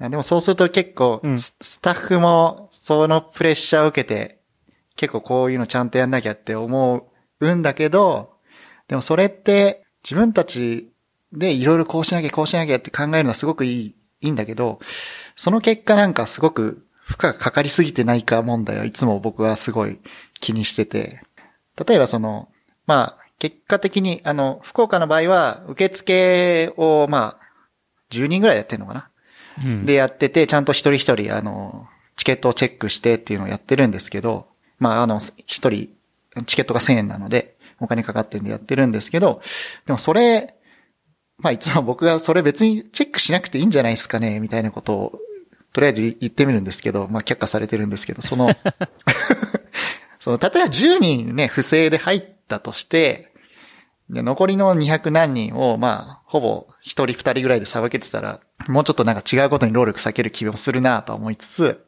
思いつつ、あそこを別にチェックしてないから、毎年勝手に行っても大丈夫だよって思われて来られるのも嫌嫌なのはすごいわかるんですけど、そうだね。で、それで、あれだよね、その、そういうツイートを、つまり、チェックしないから行ってきた、みたいなツイートを見たときに、一番嫌なのは、多分運営じゃなくて、参加者の方だと思うんですよね。そうだね。ですね。うんですね。なんで、ちょっとね、あの、素通し、素通しはちょっとなっていう気はしますけどね。ごめん、僕も、僕もちょっとそれは、そこはやろうよって言うかもしれない。僕も同じ意見、長谷川さんと同じ意見ですね。そうなんです僕ちょっと極端な、極端な楽観主義な時が出てくるから、あれなんですけど。まあ、あの、運営側がね、ちょっと、あの、迷惑被るぐらいだったら全然いいと思うんですけど、うんそうそうなんですよ。あの、チケット買った人がね、やっぱりいい気がしないのは、ちょっと、うん、あなんとかしたいなとは思いますね。うん。うん。まあ、でも言わんとしてることはわかりますよ。うん。まあ、今の多分一例だと思うので。はい。ちょっと例が悪かったかもしれない。でも結局その、なんだろうな、求められることがあって、えーその期待は高まるんだけど、結局ボランティアでみんなやってるわけで、その、各個人がやりたいことをやりたいレベルまでやるっていうことしかできないんじゃないかなっていう気はするんですよね。うんうんうん。そうですね。まあでもその、例えばそのアンケート結果のフィードバックで結構みんな、まあ自由に書いてもらってて、まあ、まあいいコメントがかかなりあっていいんですけど、とは言いつつなんかすごいネガティブコメント1、2個になんかすごいぐさっとくるみたいな。刺さるよね。うん。のもあって、まあ僕はもう慣れてるから、あ、そうなんですね、みたいな感じで。でもまあ残りの99%はいいって言ってるからいいかな、みたいな感じなんだけど。そうそうまあでも人に、ね、スタッフの人によってはすごい、う、う、うみたいな、風に感じる人もいるし、ありますねちょっと。ね、そのネガティブコメントをみんなでどう受け止めるかなかなか、その、まあ本当に改善すべきような大きな問題だったら、ね、よ、翌年にはか僕らも改善してるからいいんですけど、なんか単純になんかもう本当に愚痴みたいなのを書かれると、う、うわみたいな感じにはなりますね。まあそこは、あれですね。あの、僕たち、おっさんが、その、まあこういうこと言ってる人もいるけど、これはもうすまんなですよねって。いうところも、あるにはありますね。うんうんうんうん。やっぱできる限度もあるしね。うん。うん。まあ割とでも、スタッフの中でもこう、真面目ですごく頑張る人ほど、割とそういうのをこう、素直に受け止めちゃうっていうか、すごく気にする時もあるんで、うん。まあね、これはまあ運営側から言うことじゃないかもしれないですけど、まあ来る人もこう、一緒にこう、カンファレンスを盛り上げるぐらいの気持ちで来てもらえると、みんなが気持ちよく過ごせるんじゃないかなって思う時はありますそ。れはね、ほんとその通りですね。あとね、このネネガティブフィードバックの話で言うと、うんあの、特に初回の時とか、初めて立ち上げた時、まあ、これはあの、イベントに限らずなんですけど、何かこう、初めてリリースするとか。いう時はね、あの、できるだけネガティブフィードバックは言わない方がいいと思いますね。もう、もうできるだけ褒める。とにかく褒める。あの、なんか気になっても言わない。言うときは直接言う。あの、ツイート、ツイッターに書かない。これ、なんでこの話を、えー僕と市川さんが爆笑してるかというと、えーこの話を、え3回ぐらい、あの、シンバーさんから聞いてるからなんですけどね。そう。これはね、ちょっとやっぱりね、言っときたいですね。はい。やっぱ、やっぱ初めての時はね、そうまあ言うとこう、ね、いろいろ経験してる人間でもやっぱり敏感なわけですよ。うんそういうネガティブやっぱり気になるわけですね。あの、まあなんとかうまく終わったけどどうかなってすごく気になる時にですね、こう、ザクザクと、まあ特に1回目なんでね、それはいろんなあらもあると思うんで、まあもちろん良かれと思って言ってもらうんだと思うんですけど、こう、やっぱ辛辣な言葉が飛んでくるとね、いや、でもね、それすごいのは、あの、大体1回目って、そんなに影響力もないので、その、なんていうの、なんていうのかな、えっと、その、辛辣な言葉を飛ばすようなタイプの人まで届かないんですよ。多分。で、徐々に大きくなっていって、あの、いろんなところに届くようになると、そういうその辛辣な言葉をかける人も入ってくるんだと思うんですけど、そういう意味では、えーその、まあ、ちょっとど、何で、いあの、シンバルさんがその思いをしたかは知りませんけど、その、それが、すごく1回目から影響が大きかったんじゃないかなっていう気は、うん僕今ちょっと思いつ、今の思いつきなんですけど、多分その要素はあるんじゃないですかね。ああ、まあまあ、ポジティブに捉えるとそうかもしれないですね。うん僕はあの、すべてのね、解釈をポジティブに変換するの割と得意なんで。ああ、もう素晴らしい。長谷川さんのそういうさ、考え方をさ、いろいろシェアして、たまにシェアしてもらえるとすごい気持ちが落ち着くんだよね。なんか、嫌なことをドン、後ろからドンとなんか押されたりとかしても、あそういうのはね、なんかその人がね、なんかね、困っててね、急いでんと思ってるからいいんだよ、はは、みたいな。ことを教えてもらうと、そ、そうっすね、ってああじゃあ今度からネガティブフィードバックが来たら、長谷川さんに DM しよ これ、これどういう意味ですかね？みたいな。う。そうそう、あの、長谷川解釈で返してもらおう。まあでもそういうのってね、そういうなんかあの、フォワードする前に心に刺さるんでね。そう、まあそうなんですよね。うん。いや、だから自分も、でももうわかるんですよ。でもね、僕も、やっぱりそういうフィードバックをしてしまうことがあって、あの、だから多分ね、ネガティブフィードバックする人も、あの、やっつけたろうと思って言ってるわけじゃないんですね。ねほんまに、ほんまに嫌で二度と関わりたくないんだったら、フィードバックしないと思うので、そうだね。あの、基本的には、あの、良かれと思って、あの、こう、フィードバック、ネガティブなフィードバックを、まあ、ここを改善してほしいって意味で、多分送ってくるんだと思うんですけど、ううんん。まあ、それでも僕自身もそういうことをやってしまうんで、あ、あかんな、これは、と思って。もう、とりあえず無条件に褒める。そうっすね。これ大事。一言、一言なんか添えたろうみたいなことは思っちゃいけないと。そうそうそう。素晴らしかった、でも、みたいなのは いらないってことですね。素晴らしかったで。止める。もう語彙、そうそうもう語彙なくして、どんどんね、すごい、そうそうすごいみたいな言っときゃいい。そうそうす。なんかどっかで聞いたことあるようなフレーズだな。あの、ちょっとね、でもその話聞いて、その、やっぱ人によってさ、その、その、なんていうのか、タイミングが、1回目まではの人とさ、2回目まではの人とさ、5回目まではの人っているじゃない？多分。まあまあね。うん。なんで、やっぱりね、僕、それ聞いて、うん、難しいんじゃなかろうかなって、実は思ってた、ずっと。その、1回目はっていうのはね。いや、別に何回目でもいいんですよ。うん別に5回目でもずっと褒めときゃいいんですよ。まあ、そうは言いつつさ、やっぱりその、ネガティブフィードバックって、欲しいっちゃ欲しいじゃないですか。そうですね。まああ、もちろん、もちろんそうですね。多分言い方に、うん言い方に、あの、オブラ、なんていうかな、優しく言ってっていう ことかなって。そうそう。あの、うま、うまく言ってっていう。そうっすね確かにねうん。確かに。うん。そういうことな気がするよね。うん。そうです。まあ我々多分あの、仕事柄っていうか、こう何かの穴を探すっていうことが多分日日頃からそういうことをやってるので、多分ね、目について、しかもそれをシェアすることを良しとするそうだねだと思うので、そうそう。だから、そう。だだから、あの、そういうことはしなくていい、いい場もあるんですよって言ってるぐらいで多分ちょうどバランス取れるんですよ。ああ、確かに。そう、言ったところでやっぱり僕らは荒が気になるので、そうね。ここはこうし、あとそう、やっぱり改善案とか出すのが良しとされてるじゃないですか。もちろんそれは仕事の場ではものすごくいいことなんですけど、そうね。簡潔に分かりやすく短い言葉でみたいな。そうそうそうそうそう。でそれが場合によってはこう人の心に刺さってしまう。まあそういう話です。職業病ですね。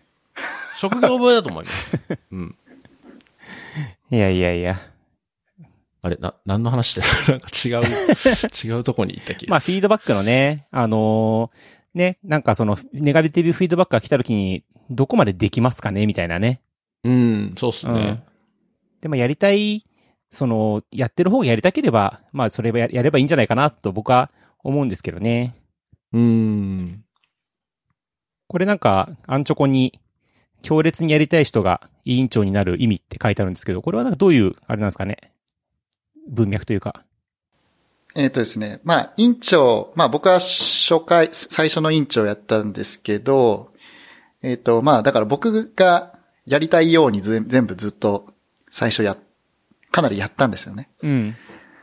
で、まあね、その、福岡の場合は、なんとなくその、一回委員長やったら次は、もうやらない、他の人にバトンタッチしていくっていうことに、最初してみたんですけど、なんだろう。これやりたい、あれやりたい、もうこうしてこう、こうしてこう、みたいな人がやる場合もあるし、そうじゃなくてみんなの意見をうまく集約した結果、いいものにしていこうっていうパターンの人もいて、で、なんかその、そういうのはど、どっちが、どっちがいいとか多分ないんですけど、なんとなくなんか、5、6回目ぐらいまでなんか強烈に引っ張っていってもらった方がいいような気がするなってあ思ってるのと、なるほどねあとなんか、もうアホみたいに好きなことをだガンガンやる、つ突っ込もう突っ込もうみたいな。なんかもうとりあえずなんか大変そうだけどやっちゃおうぜみたいな感じで、行った方がなんか面白さが数倍になるんじゃないかっていうのを iOSDC の、えっと、懇親会のビールの、クラフトビールのラインナップを見て思いました。なるほどね。あのね、僕、iOSDC2 回やったんですけど、その1回目と2回目で、あの、変わったなってことがあって、あの、1回目って、その、僕がやりたいイベントを一緒にやってくれみんな頼むっていう風にして、僕が先頭でやってた感じがしたんですよ。で、その、今年やってみたら、その、僕の iOSDC じゃなくて、みんなの iOSDC になっていて、去年からいた人たちから。で、その、なんか Slack とかで話をしていたら、え去年からいた人たちが、でも iOSDC なのでこうじゃないですかって言っているのが、なんとなくコンテクストが共有されていて、あ、これはすごいなと。そう考えると、あの、今、市川さん5年ぐらいまでって言ったけど、これ5年も多分いらなくって、なんか1、2年やると、もうその、なんていうのかな、キャラクターができるのかなっていう気もちょっとした。うんう。うんん。まあ、その辺は、あの、地域性もあるでしょうし、あと、そのスタッフの年代とか、なんかが、まあ、いろんな変数はなんかありそうな気がしますけどまあそうですね。それはきっとそうだと思う。ん。うん。そうかそうか、そういうことか。いいっすね。でも iOSDC。すごい、なんか、いや、なんかすごいいい感じのイベントなの。まあ僕行ってはないんですけど、だから外から見ると、特に僕すごいいいなと思ったのがですね、なんかこう、イベントを紹介する振り返り動画みたいなやつ。ああれね、めちゃめちゃいいっすね。あ、あれいいですよね。あれ、本当海外のカンファレンスとかでよく見るようなやつですね。そうなんだね。うん、あれかっこいい。あれはね、あのー毎年、そのプロのカメラマンと、あとそのスタッフカメラマンで写真撮ってるんですけど、あのー福岡で動画撮ってたじゃないですか。あの、 Ask the Speaker とかの。はい。あれ見て、あ、動画もちょっとあるといいなって思ったんですよ。で、それを、その Slack で言ったら、あの、長谷川さんこれを買ってくださいって言われて、あの、なんか短い取っ手みたいなのがついていて、その先に iPhone くっつけると、あの、バランス取ってくれて、ジンバルっていうの？あの、手ぶれのない動画が撮れるようなやつ。うんうんそういうやつを買ってくださいって言われて、よし、わかった、買うって言って、じゃあ君に任せたって言って持っててもらって、で、その動画を撮ってくれた人がいたんですけども、その人がなんか責任感じなのか知らないですけど、作ってくれたんですよ。あの、クロージング動画。へえ、すごい。これはね、多分あの、まだの方はぜぜひ一度見られるといいと思うので、リンクをまたショーノートに そうですね。なんで、あれはね、僕がやりたいってわけでもないしあの、ススタッフがやってくれたやつで、あー、それがまたいいですよね。そうなんですよね。うん。だからこう、いい風に循環していってるような感じはしますね、見てると。これさっき、そのアンチョコでね、強烈にやりたい人が委員長になる意味っていうのを見て、別に委員長じゃなくても、その結局ボランティアでやっていて、さっきのやりたいとこ、できるところまでしかできないって話を考えると、そのスタッフがやりたいことをできるレベルまでやる場なのかなと思っていて、その、強烈にこれをやりたい。つまりなんか僕は今、あの、えー、懇親会でビールをすごいやってるけど、その横に なんかその梅酒がすごい並んでてもいいと思っていて、で、その、僕すごい梅酒がやりたくって、もうこれとこれとこれ入れてくださいって言われたら、おーつってこう入れると思うんですよね。なんで、だからこのボランティアベースの、そのテックカンファレンスって、まあ、やりたいことがある人がそれをできる場になるといいんだろうなと、いうふうには思うんですよね。それだ。まあ、とは言いつつ、とは言いつつ、委員長の方がやっぱり、あの、全体の予算の、ちょっとした何かはするので やっぱやりやすいんで、なんか強烈にやりたいことがある人は委員長やった方がいいと思うけど。これみんな結構予算のこと気にしながら進めてんの？スタッフの人。えっとね、その、細かい数字を見るのは、IOCC の場合は、やっぱ僕しか見ないので、あの、なんとなくはやっぱり気にしてくれてると思う。あとやっぱりこう、あくまでもこう、ボランティアベースでみんな言うと対等の立場でスタッフとして関わってるので、うん、あの、まあ、意見が割れた時とか、うん、で、旗から見ても別にどっちの言ってることも正しい。言うたらどっちでもいいとかっていう場合って、やっぱりこう、委員長的な人がいてて、まあ最終的にはこの人がジャッジするよねっていう、なんとなく暗黙の了解があった方が、物事は進めやすいと思うので、まあ自分がやりたいことがはっきりあるんだったら、実行委員長になって、まあその代わり、まあいろんなジャッジメントしないといけないですし、名前も外に出るので、まあそれ、まあ、そんなに重い責任はなくても、まあ多少なりはね、あの、自分のイベントとしてちゃんと回さないといけないんで、そうですね。っていうのはあるんで、うん、なんかやっぱり実行委員長になった方がやりやすくはなるとは思いますよ。そうですね。まあ、あの、やっぱり難しいのって、スポンサー周りとお金の管理は、やっぱ若干難しいので、えー、そこが委員長に一緒についてくると、ちょっと委員長やりづらいだろうなっていうのはありますよね。そういう意味ではね、関西は、そこは独立してるんですよ。それだとやりやすいですよね。あの、お金回りしてるのは、あの、有本さんって言っても、もう初回からずっとやってくださってるんですけど、うん、その方がお金回りは管理してくださってるので、あ、それで関関西も、えっ、ー、と、実行委員長は2年ごとに変わる感じになってるんですけど、うんうん、そのお金回りのことを委員長がしなくていいから変わりやすかったっていうのはありますね。そうですよね。うん。これ、その、えっと、実行委員長、まあ、福岡もそうだし、関西もそうだし、その実行委員長が変わっていくと思うんですけど、そういう時に、なんかその、えー、実行委員長が変わっても、ブレてはいけない心とか芯みたいなもんってあるんですか？まあ、関西は別にないですね。そういうのは。と、特にないですね。福岡なんかあるんですか？福岡はね、うん、みんなでコンセンサスが取れてるわけじゃないんだけれども、まあ、なんとなくこう、なんだろう、わかんない。ゆるく楽しもうじゃないけど。ああ。なんて言ったらいいのかな。それはスタッフの方がってことだよね。あ、そうそうそうそう、スタッフの方が。それで関西では、委員長が強く打ち出して、今年はこういうカラーでやろうっていうよりは、スタッフ全員で集まって、ミーティング、それこそキックオフとかで、今年はこういう感じでいこう。例えば、あ会場を変えてもっと人をたくさん来れるようにしようとか、うんうん、トラック数増やそうとかっていうなんか、なんかみんなで話すっていう方が多いかもしれないですね。だから実行委員長が全てを決めるっていう、実質的にはあんまりそういう感じでもないかなっていう気がしますね。なるほどね。ただ初回に関しては、完全に僕のわがままで、セッションの構成とか決めたので、そうですね。まあ2回目以降は、あの、まあ公募をやり出したっていうのもあるんですけど、なんか割と、あの、みんなで話し合って決めるっていうのが多かった気がします。お1回目は、えー、いわゆるそのコール、コールフォーペーパーを出す形じゃなかったってこと？そうそうですね。そうなんだ。うん、へえ。一回目は特にまあ、もともとその立ち上げた時の思いで、うん、あの、やっぱり関西の人に外の人の話を聞いてほしいっていうのがあったので、東京とかから呼んだり、まあもちろん関西の人も喋ってもらいましたけど、だからスピーカーはもうお願いしましたね。なるほどね。いや僕ね、そのカンファレンスって大きく分けて2つあると思っていて、えー、CFP 公募するタイプとしないタイプだと思っていて、で、その2つって、なんかこう、生き生きしないもんなんじゃないかなって思ってたんですよ。で、僕は、その、福岡で、その、初めてカンファレンスを体験してすごく楽しかったんですけど、その時やっぱり公募されていたから、スピーカーとして行くことができて、それですごく楽しめたと思うんですね。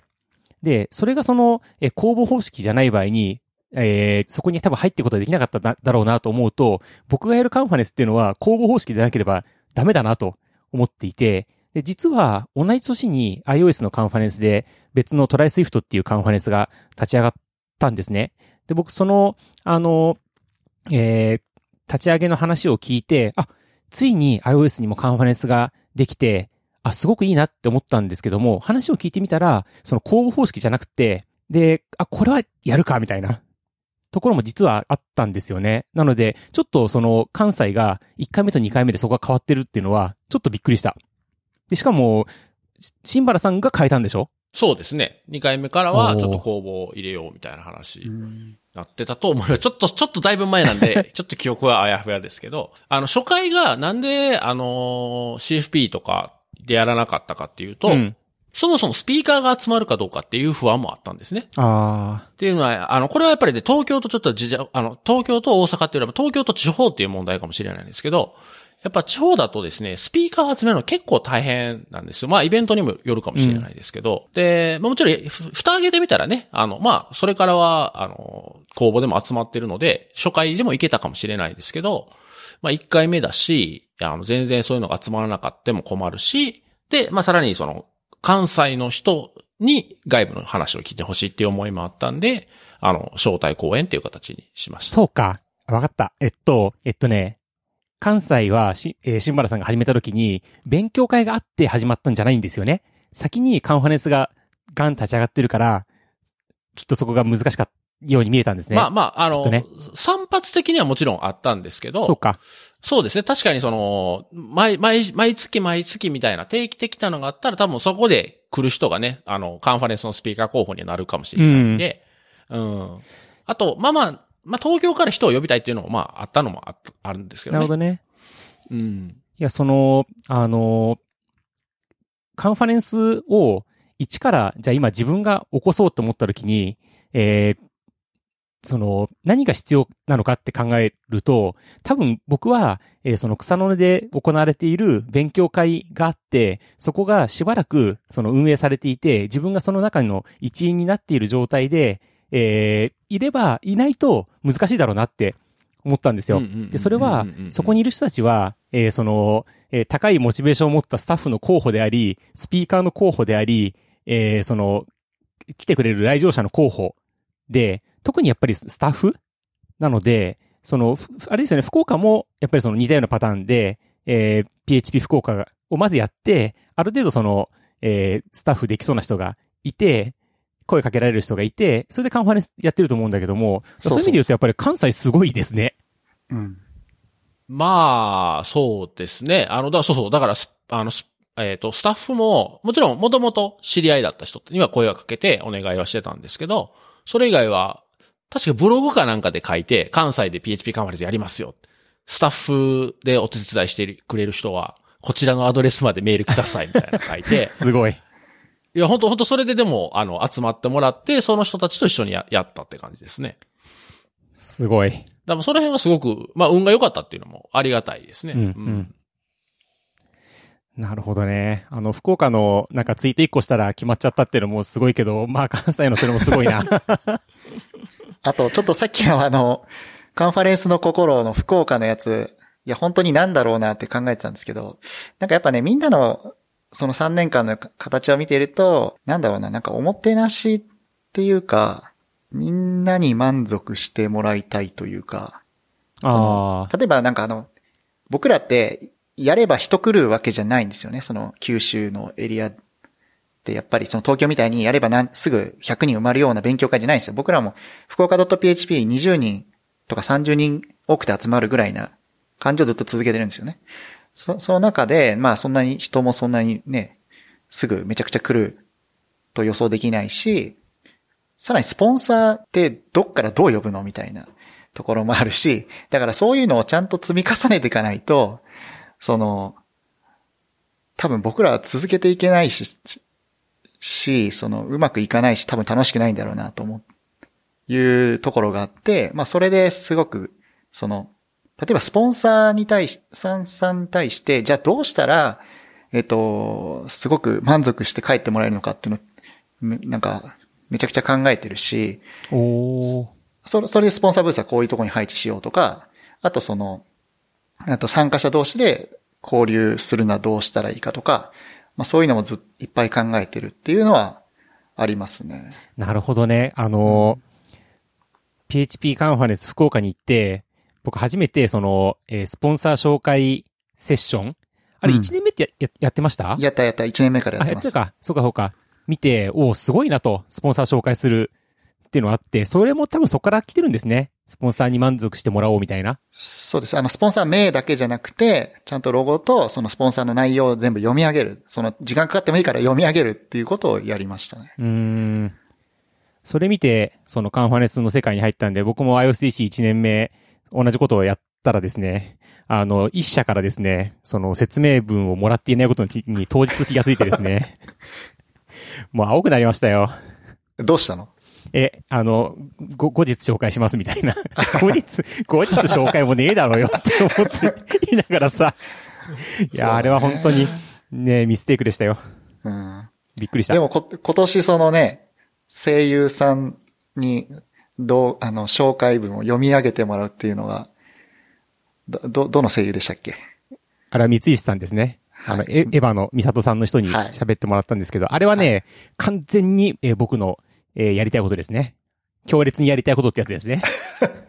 だから、え？あ、え、それ、それは当日会場で読んでもらったんですか？うん、ビデオです。ビデオをあ事前に収録して、えービデオを作っておいへて、ーそれを流すみたいな。え、すごいっすね。これやったんですけど、楽しかったですね。へそれがいいのは、やっぱその動画って、拡散されていくんですよね。そーうんうんうん。スポンサー紹介の動画が拡散されていくからう。、そう。めちゃくちゃいいなと思ったんですよ。ああ、確かに、機能としてはバッチリですね。うんうんうん。うん。バッチリだし、あとスタッフが読むのって、あれすごいプレッシャーなんですよ。そうあ間違えちゃいけないから。そう、間違えちゃいけないし、まあ、こんなこと言っちゃいけないんでしょうけど、会社名が読みづらいのもやっぱあるんですよ。うんうんうんあの、まあ、言うと僕の会社も読みづらいんだでね、人のこと言えないんですけど、だからね、やっぱり、そういったプロの人に読んでもらうっていうのは、なんかいいアウトソースの仕方だなと思いますね。ーやっぱね、お上手でした。あの、喋るのうまいなって思いました。ああ。でしかも自分、自分の趣味も満たされるあ、。そうですね。あれでもね、むちゃくちゃ手間かかってんすよ。あの、へえ。僕この録音機材で、その、原稿と同じものを一回読んで、それ MP3 にして、スポンサーの皆さんにお送りして、社名とか、サービス名とかの発音とか間違ってるとこないですかっていうのを確認、全スポンサーあにして、うんうんうん。で、えー、この、イントネーションが違うので、こうしてくださいって言われて、読み直してもう一回送ってみたいなーへえ、すごい。ことをやった上で、現地に行って、そこの発音ちょっとその、こっち下げてくださいっていうのをやるみたいなへえ。ことやってて、あのね、これねすご、いな。こ、れ、なんていうかな、楽しいやつじゃなかったら 超辛いな、みたいな。そうですね。うん。へえ。で、まあその動画を作ろうと思ったのも、やっぱりその、福岡で、そのスポンサー紹介セッション見て、うわ、これはいいなとスポンサー大事にしてんなっていうのを思ったからなんですよね。うーん。そうですね。あ、でも、そ、それでもすごいいいです。まあ、声優さんかどうかは別にしても、うん。うん、なんか割とありな気がします、うんありあり。うん。あの、声優さんにお願いするってやると、その、やっぱコストもかかるように見えるじゃない、うんなので、こうなんかスポンサーフィーをそんなことに使いやがってみたいなディスリーを絶対受けるなって思ったんですけど、なんと今のところまだその怒られゼロっていうですね。おー、素晴らし僕スポンサーだったら嬉しいと思うな。い。うん、思う。うん。あの、そういうね、コンテキストを共有できている、あの、スポンサーだとね、きっと喜んでくれるんですけど、ちょっとそこがね、あの、わかんないところもあったんで、まあ冒険ではあったんですけど、最終的には良かったなと思います。ああ、これすごくいいアイディアですね。ねそうなんです。あれでもあれですよね、えっと、関西でも、えー、スポンサーが入った、えっと、音は入ってない動画みたいなやつずっと流してませんでしたっけ？あ、そうですね。あの、セッション間とかにそういうのは流したりしてますね。あの、セッション会になんか流すのっていいですよね。そうですね。うんうんうんうんうん。あれまだやったことないんだけど、すごいいいなと思って。結構ね、カンファレンスによってはあのセッション間に CM 流してたりしますよね。そうですね。ねビルダーズコンとか延々流れてましたね。音入っててね、あの、一日中同じ音を聞いてるっていうの、コンビニのバイト辛いみたいな、そういうあの、あ、僕も全く同じこと思いました。CM って、企業の CM? そうそうそうスそポンサーの？う。うん、スポンサー企業の CM。あれはすごいな。まあ、あの動画を作る企業さんもすごいですね。ごい。あの、それ用に作った動画なのでね。あだちゃんちゃんとそういうのだ分かってはるところですよね。うん。うんうん。うん。あれはすごかった。これあれですね、あの、We are Community って書いてありますけど、これは誰、誰、誰のでしょう？はい、それ僕です、僕。なるほど。えっとね、あの、あの、カン、カンファレンスは、もうそうなんだけど、なんかまあ、一回開催して終わりとか、なんかそういう感じではあんま考えてなくて、その、福岡 .php もずっと、まあ、少人数ながらずっと続けて、もう4、5年やってるっていうのは、楽しいからっていうのはあるんですけど、その、僕的にはなんか、た、単純にただの技術の交換の場じゃなくて、その、コミュニティを作りたいと思ったんですね。なので、えっ、と、まあ、福岡っていうでかいコミュニティはあるんだけれども、その中でも PHP の人たちのコミュニティっていうのを作りたいと思ってずっとやっているっていうのが大きいですね。で、この We are Community って言ってるのは、その、昔なんかスタンフォード、スタンフォード大に、あの、ツイッターの創業者の、えっ、と、ビズストーンさんって人が来た時に、そのなんか、スタンフォードの学長が、We are not school, we are community って言ったんですよね。おだから。スタンフォード大の学生向けにやった講演なんですけど、スタンフォード大っていうのは、あの、学校だけじゃなくて、コミュニティになってるから、ちゃんといろんな人たちが循環していくんだよっていうのを聞いて、素晴らしいと思って。なるほどね。うん。いや、僕、あの、まあ、たまたまなのか、もし、もしくはその、こういうメッセージが福岡にあったからなのかわかんないですけど、僕、iOSDC のオープニングで、あの、コミュニケーションですからねって話をすごいしたんですよ。で、あの、僕もやっぱり一回やって終わりじゃなくて、その、なんですかね、一年に一回、必ず、その、その、ここにある、えーあ、またこの季節が今年も来たねっていうような、イベントであり、そこに行くとみんながいるという同窓会的な場所であり、なおかつそこでみんながその1年間とか、もしくはこの数年やってることを発表し合う、なんか文化祭みたいな、そういうのになりたいなと思ってるんですよね。で、そこは、その場所は、その、えっ、と、みんながいてっていうのは、参加者もそうだし、スピーカーもそうだし、スポンサーも、スタッフも、あの、みんなでこう楽しんでるみたいな、コミュニティになってるっていう姿を作りたいと僕も思ってる。そう。そうなんですよ。そういうことで、だから今、このメモ見ると、あの、人の交流、経済って書いてあるけど、この経済っていうのは結構やっぱり、あの、なんていうかな、難しいけれども、うまく回るとすごくいいとこだよね。そうなんです。あの、ちょっとね、そのオープンソース系のコミュニティにいるという意味で、なかなかこう、なんだろうな、コマーシャル的なのを共有しにくいっていうのはたんですけど、その Facebook グループとかで、今300人ぐらいになってるんですけど、まあそこの中にもうなんか、こういう人今うち欲しいんですみたいなのも流しちゃってもいいんじゃないかなって僕は思ったんですよね。あで、僕も、まあ僕は流したんですけど、昔。その、なんでかっていうと、やっぱりその単純に、ね、企業間で分かれてて、単純にちょっとだけ人と人と同士がちょっとだけ繋がってるんじゃなくて、まあその中でどんどん、なんか仕事を回ってったりとか、ね、転職して、どんどんひあの、変わってったりとか、なんかいろんなことが、あの、共有されていくといいなと思ったんですよね。あ、うん、うん。なんかちょっと、とその、なんだろう、商業的なところが排除されつつ、排除、排除傾向にあるというか、ちょっと、まあ、これ嫌がられるかもなっていう思いはた多少あるんですけれども、でもやっぱりちゃんと経済とかも回って、経済って言っていいかわかんないけど、まあそういうのもちゃんと回ってった方がいいんだろうなって僕は思ったんですよね。なるほどね。うん。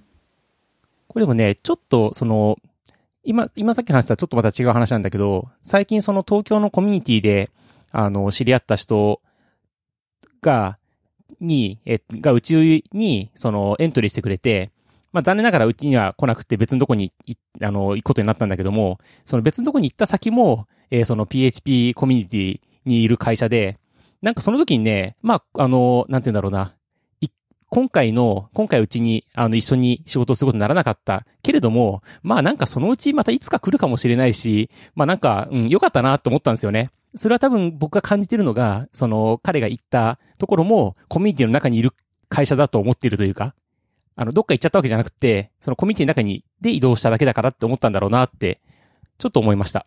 そうですね。なんかそういうのはいいですね。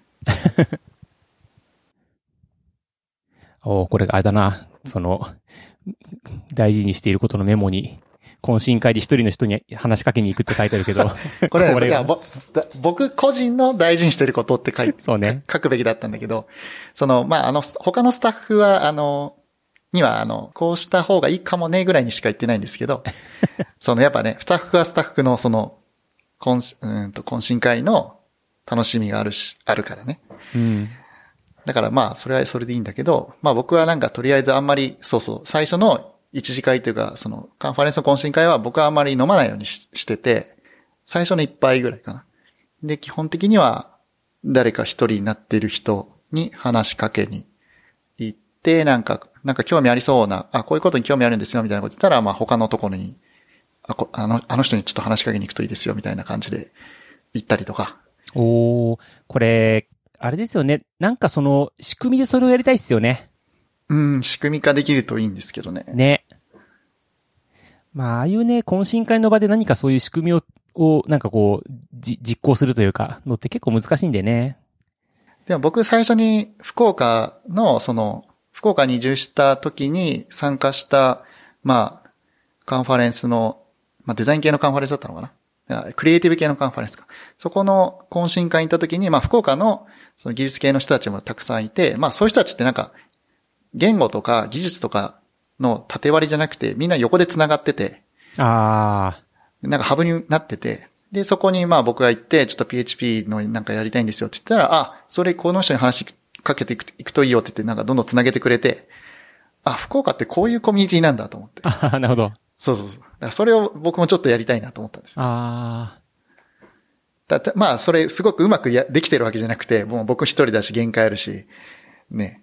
っていうのもあるんですけど、とりあえず、心持ち的にはそう思ってやってますね。あ。でも今聞いて、あ、すげえいいなと思ったのは、その、なんだろうな。えっと、一人の人に話しかけに行くっていうのはよく思いつくんだけど、その時のパターンとして、その、どういうことに興味があるかを聞き、その興味がある人のところにナビゲートするっていうのは、すごくいいですね。うんうんうんうん。なんかそのパターンが10個ぐらいあると、その、スタッフみんなに、その一人にして話しかけに行くといいですよ。例えばこういう風にってやると、割とそれで、あの、面白くなるかもしれない。そあのスタッフも。はいはいはい。やっぱその一人で話しかけに行くって言った時に、僕それ見た時に、そこでじゃあ彼とえー15分喋んなきゃいけないかなっていうふうに思ってたんだけども、そうじゃなくて、そのつな、つなげてることをやるために話しかけに行くっていうのは、すごいいいですね。あと、あの、まあ僕を通してなんかこの人と話してみたいんですけどみたいな人もたまにいて、シャイだな。あいや、その顔を知らないとかなんですね。あーそのなるほどこのネネットのこの人ってどこにいらっしゃいますかねみたいな なるほど。感じで僕がこう、ポインターになっていくみたいな感じですね。あ、それもでもちょっと面白いですね。うん。あ、だからそういうのをもっとなんか俺にとかスタッフにこういうのを言言ってくれればいいよっていうのを出しと、出しとけばよかったなって今思いましたね。うん。それ面白いですね。あの、この人がいる、いて、ここにいることはなんとなく分かってるんだけど、探すのがすごい大変っていうのは結構あって、そうそうそう。アクティブな人はツイッターで、あなたと話したいんですけど、今どこにいますかってやってるのを見たことあるんだけども、そこまでじゃないにしてもなんか繋がる、れるといいですね。うんうんうんうん。なるほど、なるほど。面白いな。まあ、その、アスクザスピーカーを懇親会の場で、ゆるくでもなんかできたらいいなとかちょっと今思いました、確かに。うん。まあ、言うと参加者同士で話せたら一番いいですけど、まあ、知らない者同士で話すのはね、すごいこう、お互い理解するまで時間かかるんで、それだったらやっぱり講演を聞いたスピーカーと多分話したいと思うんで、なんか、ね、もちろんスピーカーさんには協力してもらわないといけないんですけど、なんかそういう感じができたらいいかなと思いますね。うん。それはいい考えですね。うん。あとなんかスピーカーがわかりやすいっていう意味でなんか、なんだっけ、マイクロソフトかなんかのカンファレンスで風船をつけてるやつをなんか見たあ、あの、浮か、浮かぶ風船、ヘリウムとか入ってる浮かぶ風船をね、スピーカーがつけるっていうね。あそうそう、遠くからでもどこにスピーカーがいるかわかると。あれはいい、いいな。ちょっとスピーカーは、あの、恥ずかしいかもしれないけど、あれはいい。いいどうせ、どうせ目立ちに行ってんだからいいんですよ。でもあれだね、それ、あの、バルーンにさ、ツイッターのアイコンを貼っときたいね。ああ、そうそうそうそう。そう。なんか、すごいわかりやすいアイコンがあるといい。ーうんうんねうんうん。いいっすね。確かに、それはいいかもな。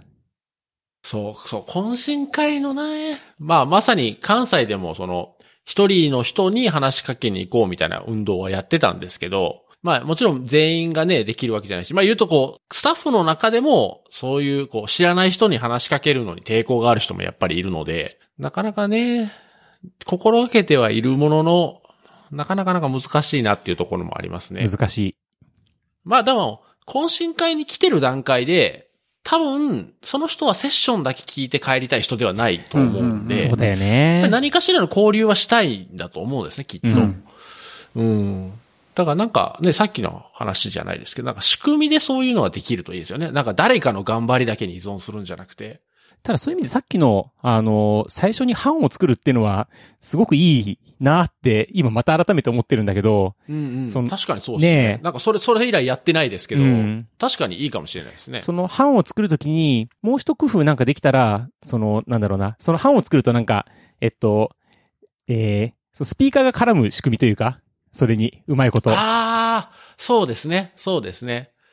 あ、でもなんかそういうのも結婚式場、っていうか披露宴会場じゃないですけど、各その、あの、テーブルにスピーカーをそれぞれ配置して、でも、まあ、最近だとあの、抽選とかやるんで、多分入場者も一人一人番号振られてるはずなんで、もう場所決めてしまって、とりあえず最初のスタートは、あなたは A 択です。あーあなたは B 択です。みたいな感じで。でも初めから強制的に班作っちゃうっていうのはありかもしれないですね。確かにね。あれなんですよね、懇親会って、その、そんなに長くないんで、んあれなんですよね、なんか、なんかのシステムやるのって結構難しかったりするんですよね。そういうその、なんていうんだろう、イベント、なんかこう、ルールを説明して、そういう風にやりましょうって、みんなが分かった頃には20分経ってるみたいな。確っていうのもあるんでね、結構難しくはあるけど、なんか、あの、もう2、3ひねりして、いい仕組みが出てきそうな気は、ちょっとしますね。うん、そうですね。うん。なんかこう、まあまあ大人なんだから自分でっていうのはもちろんあるんですけど、あるあると、とはいえこうやっぱり運営してる側からすると、それできるだけやっぱりいろんな人が、ああ、来てよかったっていう思いでやっぱ帰ってほしいんで、うんなんかできる範囲でそういう仕組みができるといいですよね。今のその良かったのは、えーその懇親会に来てる人は、やっぱりまあ、その、何？し喋りたいと少しは思ってる人っていうのはすごく良くって、その、そうじゃない人を巻き込んじゃいけないなっていう思いが僕はすごく強くって、し喋りたくない人まで喋りにかけに行くのも、でも懇親会に来てるってことは少しは喋りたいっていうのはすごくいいですね。そうっすね。そうっすね。まあ、じゃないと多分懇親会来ないと思うんですけどね。うんそうだと思うまあで、それをね、あのー誰も犠牲にすることなく、できるっていうのが一番いいパターンなんですよね。で、その、スタッフで、そのスピーカーを一人入れるってにしても、スピーカーは、うん、俺あのスピーカーと喋りたいのになっていうのも、やっぱ若干あるとは思うんで、うん。まあ、そういうのさっきのその、風船立てるっていうか、目印的にここに、ここにいてくださいぐらいの方がいいのかな。うんううんんあの、あとは行きたい人は勝手に行くっていう。あのね、風船はね、すごいいいと思う。そうっすね。うん。まあでもね、スピーカーの人も当然、ね、スピーカー同士で喋ったりとか、それは好きに交流したい。てか、スピーカーの人こそそういうこと多分したいでしょうから。うんなんか難しいなとは思うけどな。難しいですねどどういう風にしたらいいんだろう。うん。でもなんとなくヒントは出てきてるような気がしますね。確かに。うん。考える価値はあるし、うん。そう、さっきあの、まあ、セッション聞いただけで帰る楽しさもあるとは言ったんですけど、もちろんそれはそれでいいんですけど、やっぱりこう、誰かと話して、なんかちょっとでもいいからその自分の好きな技術のこととか、興味があることを誰かと話して帰った時の方が絶対満足度は高いと思うんですよね。僕もそれにはもう、あの、100%同意なんですけどね。うん。だからな、なんかうまいことできたらいいんだけど。うん。わかりますわかります。まあ、あと、懇親会 LT いつもね、やんなくていいんじゃないって思いつつも、なんかやるとは面白かったなって思って、なんか毎年同じこと思ってる。ね。わかる。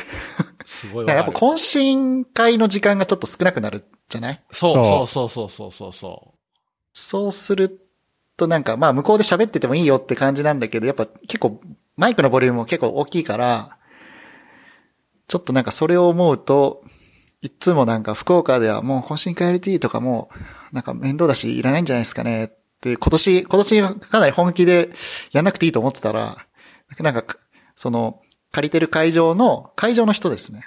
会場の会社の人が気を利かして、用意しときましたんでみたいな感じで、でーんみたいな感じで、やってくれたんで、あ、ありがとうございます。つってやることになった。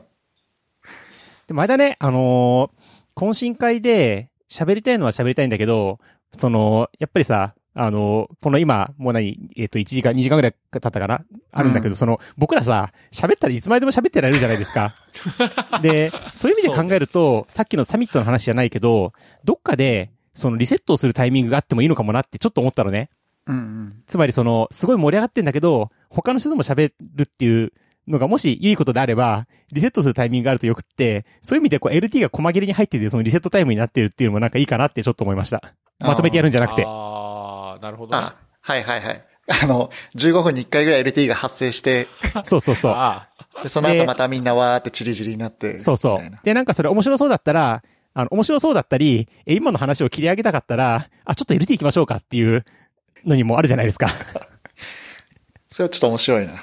ねまあ、あと話す、こう、あんまり、は来た、来たはいいけど、あんまりこう、知り合いもいなくて、話せない人にとっては、楽しめるコンテンツではありますよね。懇親会 LT ってね。そうですね。ね。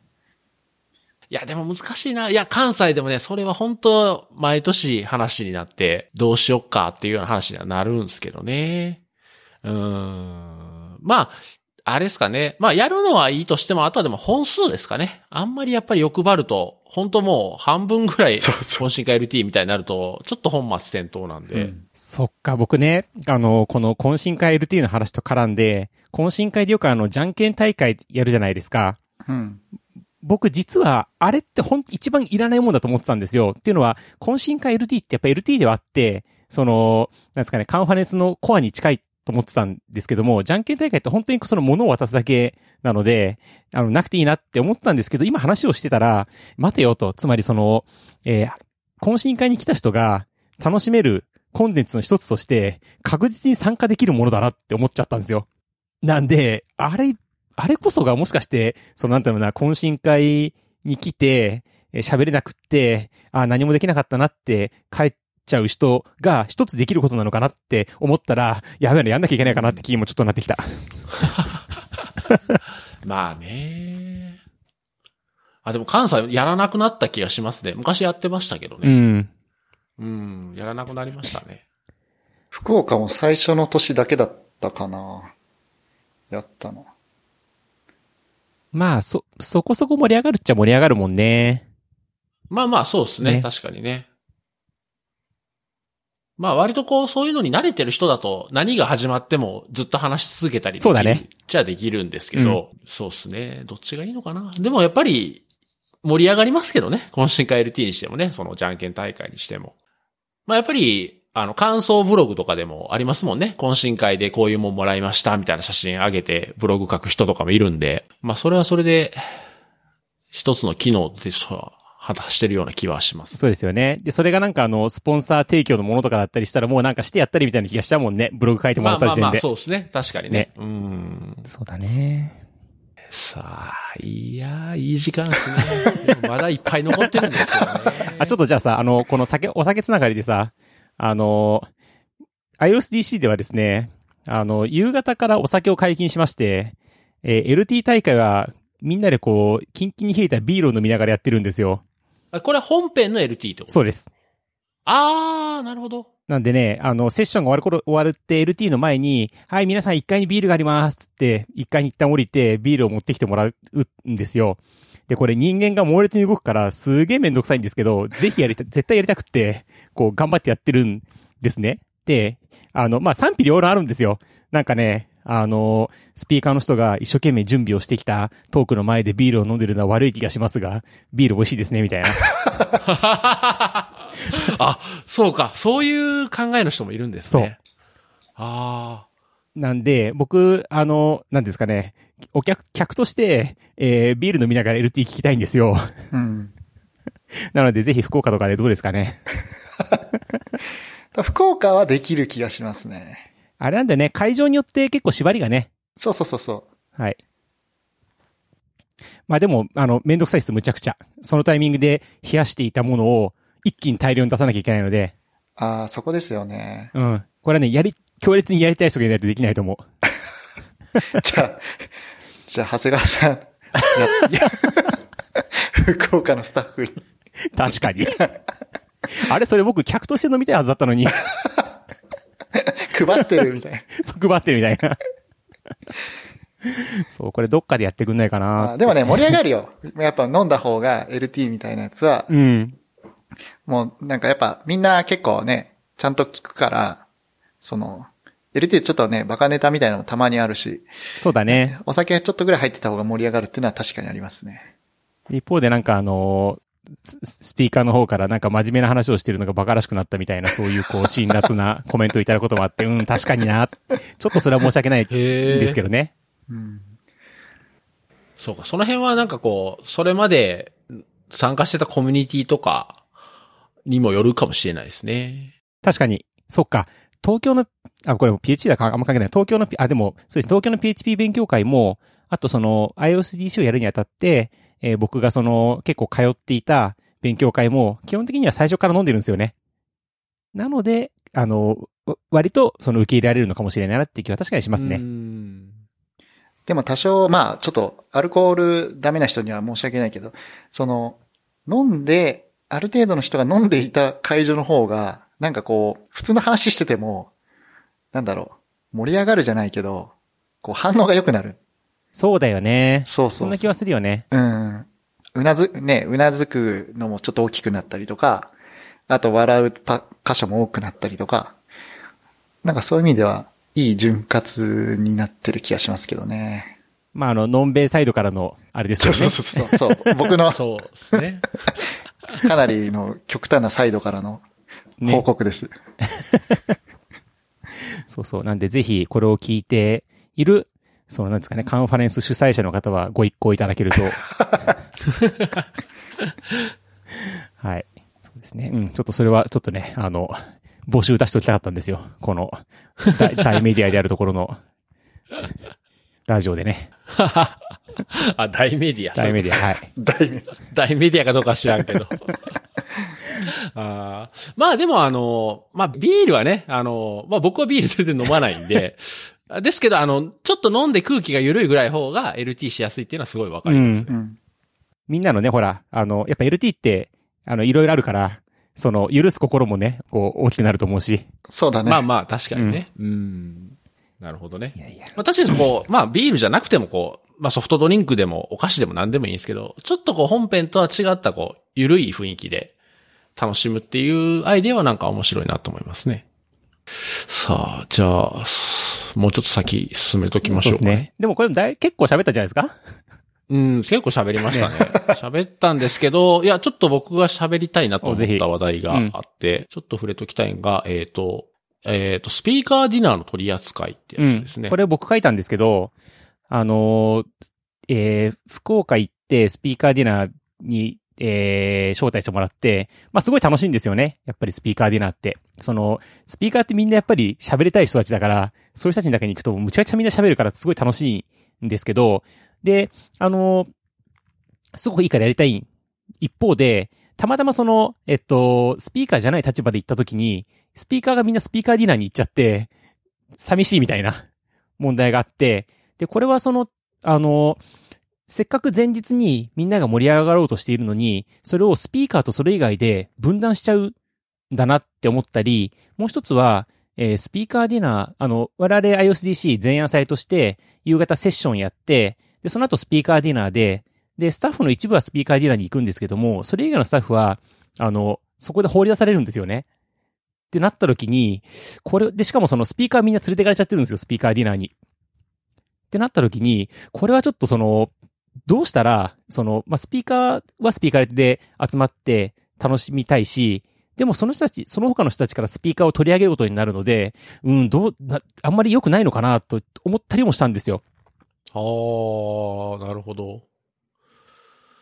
そうですね。まあ、スピーカーディナーは、まあ、関西でもやってますけど、もともとの出発点は、えっ、と、遠方から来られるスピーカーさんが、まあ、多分スピーカーさんの方が大体前乗りする方が多いので、準備とかあるから、前乗りした時に、えっ、と、まあ、ご飯食べるのが困るとか、まあ、言うと知らない土地だし、っていうのもよろしくないし、あとはスタッフとの顔合わせ当日いろいろアテンドしたりするときに、やっぱり名前だけだとわからないので、えーまあお互い顔知ってる方が当日やりやすいねっていうのもあって始めたんですね、関西では。なので、あの、まあもちろん、今、長谷川さん言ったような問題も、まあ、なきにしもあらずだと思うんですけど、なんか割とそれはなんか、少ないケースかなって気がしますね。なんか、わざわざ前乗り、と、遠方から前乗りして、で、しかも、知り合いがたくさんいるっていう状態だと思うので、それは。うん。うん、なんかそんなに気にしなくてもいいんじゃないかなとか、ちょっと僕は思いましたね。なるほどねただ、なんかそういう視点はちょっと全然なかったです。それがなんかその、えっと、最終日でもそうで、最終日の夜ってスタッフ打ち上げやるんですよね。で、そこで、そこでもやっぱりちょっとその、えーまあ、実はそのスタッフの誰かは、終わった後スピーカーと飲みに行きたかったかもしれないし、これを挑発してしまうのもちょっと良くないのかなとか思ったり？あー、なるほど。僕、その、終わった後の問題の方がなんか結構大きい気がしますね。あうん。前日のスピーカーディナーは、まあもちろんこういうもん、あ、ある、あるんですかね？どう、どうなんですかね？まあ僕とか長谷川さんみたいな感じだとあるかもしれないけど、はい。え、どうなん？そ、それは、ふ二人は、え、のんべえだからってことですか？まあそう、そうだね。あ。まあそうですね。まあでもあとたまに、やっぱね、あの、やっぱ福岡の場合は、やっぱ、その東京とか関西とか他のエリアから前日入りする人はそれなりにいるんで、やっぱりその、来た時にも、ど、どこ行こうかなっていう人は、やっぱ、それなりにいるんですよね。で、まあ、その数が多ければある程度クラスターができ始めていいんですけど、まあ、福岡で一回やったのは、その、スピーカーディナーの会場をリークししておいたっていうか、その会場ここだけど、入れ、入れるのか知らないよ、みたいな。その、勝手に入ってそこら辺の席座っ座ったらいいんじゃないですか、みたいな感じでやっとくと、あとはまあ、席はあの離れるんですけど、結局、僕らがやってるところのスピーカーディナーのエリアは広いから、まあ来て、交互に交互にみたいな感じはでき、できるんですよね。ただそれが、それがど、どれぐらいの人数までうまく動くかはちょっとわかんないですね。うん。そうなんですよね。ちょっと人数が、あの、間口を広げすぎると人数が読めなくなって、うんなんか、すごい、これってあの、言うと、そんなにメインの話じゃないんで、あんまりなんかスタッフのこう、パワーを割くようなとこじゃないと思うんで、なんか、それをなんか募集をかけてとかやるとなんか結構負荷が高そうな気はちょっとしました。まあ、負荷はね、正直その、えーただ僕がすごくやりたく、やりたくって、やるべきだと思ったら、負荷は、まあ、あ僕の負荷はあまり問題にならないと思うんですけど、今、そうか、そうかな、聞いてて、僕は自分でスピーカーディナーを何のためにやってるかっていうのが、バシッと1位に定まってないから悩んでるんだろうな、きっと。あー、なるほど。あ、みんな他がやってるかやっとこうみたいな？そうですね。でやって、自分も入ったら、その中に入ったら楽しいのは知っているから、きっとみんなも楽しいし、みんなもいいって言ってるし、うん。だけど、なんて言って思っちゃうのかもね。うんうんなるほど、なるほど、なるほど、なるほど。まあ、あんま気にしなくていいのかな。そうですね。え、それってなんか具体的になんかこう、スピーカーさんとかから、とか、その参加者の人から、いや、ほんまスピーカーさんと飲みたかったのに、みたいなと話とかってあったりするんですか？それはね、出ないんだけども、あのね、えー、ちょっとこれ編集点作りますね。えーここ今編集点の後なんですけど、えっとね、まあ、ざっくり言うと、えー、その、僕が、例えばとあるカンファレンスで、えー、スピーカーになるとするじゃないですか。はいはい。で、えーそのスピーカーになった時に、スピーカーディナーのお誘いが来るじゃないですか。で、友達がたくさんいるんですよ。で、その友達はスピーカーじゃなかったりするんですよ。俺はどっちに行った方が楽しいかって思ったりもするのね。あー、なるほど、なるほど、なるほど。うん。一緒に飲めたらそれで済むのにっていう。そうそうそう。そうなんですよ。結局このえっと、スピーカーディナーの取り扱い何が気になってるかっていうと、その一緒に飲めたらそれでいいのに、そのスピーカーっていうものをくくっちゃうっていうのが、なんかその、えー余計なお世話なのかなっていう気もちょっとしちゃうっていうか、なるほどね。それ前夜祭飲みでもいいよねみたいなとこ、とことか。でも一方で、スピーカーディナーっていうものに価値を僕は感じたことがあるし、価値を感じてくれてる人もいるんですよね。なのでそこに、じゃあ今年からスピーカーは全員、スピーカーは招待しますし、えーその来たい人は来てもいいよって懇親会じゃんみたいな。ってなってその形が崩れちゃうと価値が失われるかもしれないところで悩んでるのかもしれないですね。うーん、なるほど。まあ大した悩みじゃないんですけど、うん。うん。うん。うん。ちょっと気になってます。なるほど。ああ、でも僕もこの視点は全然なかったん。で、なるほどね。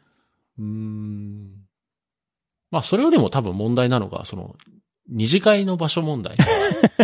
こっちはね、こっちはね、僕もすごいも問題っていうかね、悩むところですね。うん。そう。スタッフは、やっぱりスタッフ打ち上げしたい。そう。そこまではいいん。ですよ。うん。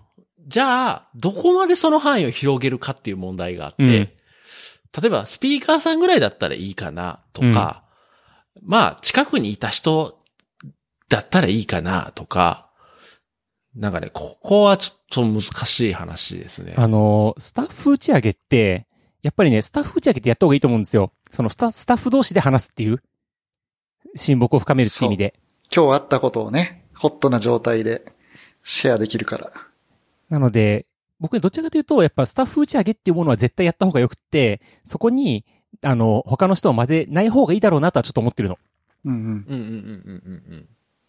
で、あれでしょでもこれあの、二次会の場所問題って、単純にあれでしょ？その、み、えっと、会場で解散ってなった後に、この後どうするつって、この会場の前で、あの、立ってると、そのなんか気がついたら後ろに10人ぐらいいたみたいな。それね。そうなんですよねで、どこも行けなくなって、じゃあちょっとなんか気まずい感じでお疲れ様でした、みたいな。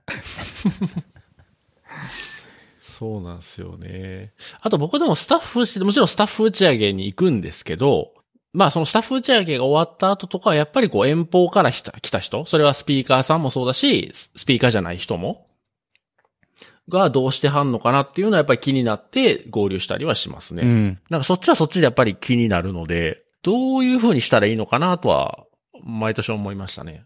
まあ、打ち上げ、スピ、えー、スタッフ打ち上げだけに関して言うと、あの、当日やらないっていうのも一つの程度あるんですけどね。そう。いっぺんね、やったことあるんですけど、でもね、やっぱり難しくて、というのは結構な人数いると、もう一回集まるのってすごい難しいんですよ。だよ。ね。うん。だし、それこそね、さっきの話ですよ。熱も、その日じゃないとっていうのがあるし、そう。ね、まあ本当はね、落ち着いて、別の日にゆっくりやってもいいんですけど、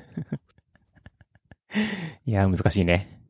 これね、僕って、ちょっと考えたんですけど、その、なんていうのかな、えっと、えー、なんかロビー的なところで、それこそあの、オンラインゲームのマッチングみたいに、何人かに、何人かマッチングして、で、そこで、じゃああなたはこの店行ってくださいっつって、その、スタッフが手配した、その場でこう電話かけて手配した店に行ってもらう、で、飲んでもらうとか、ちょっと多分ね、それだけだと回んなくって、もうちょっと考えないと回んないんですけど、なんかそういうのできないから、あの、前夜祭の夜にね、あの、みんながこう、だらだだーって帰ってくんだけど、そこでこう、何グループか飲み行ってくんねえかなって、すごい思って、なんか方、法ないかなと思ったんだけども、全然頭を使うまま実行する、その、えー時間もなくてできなかったんですけど、そういうのでもいいんですけどね。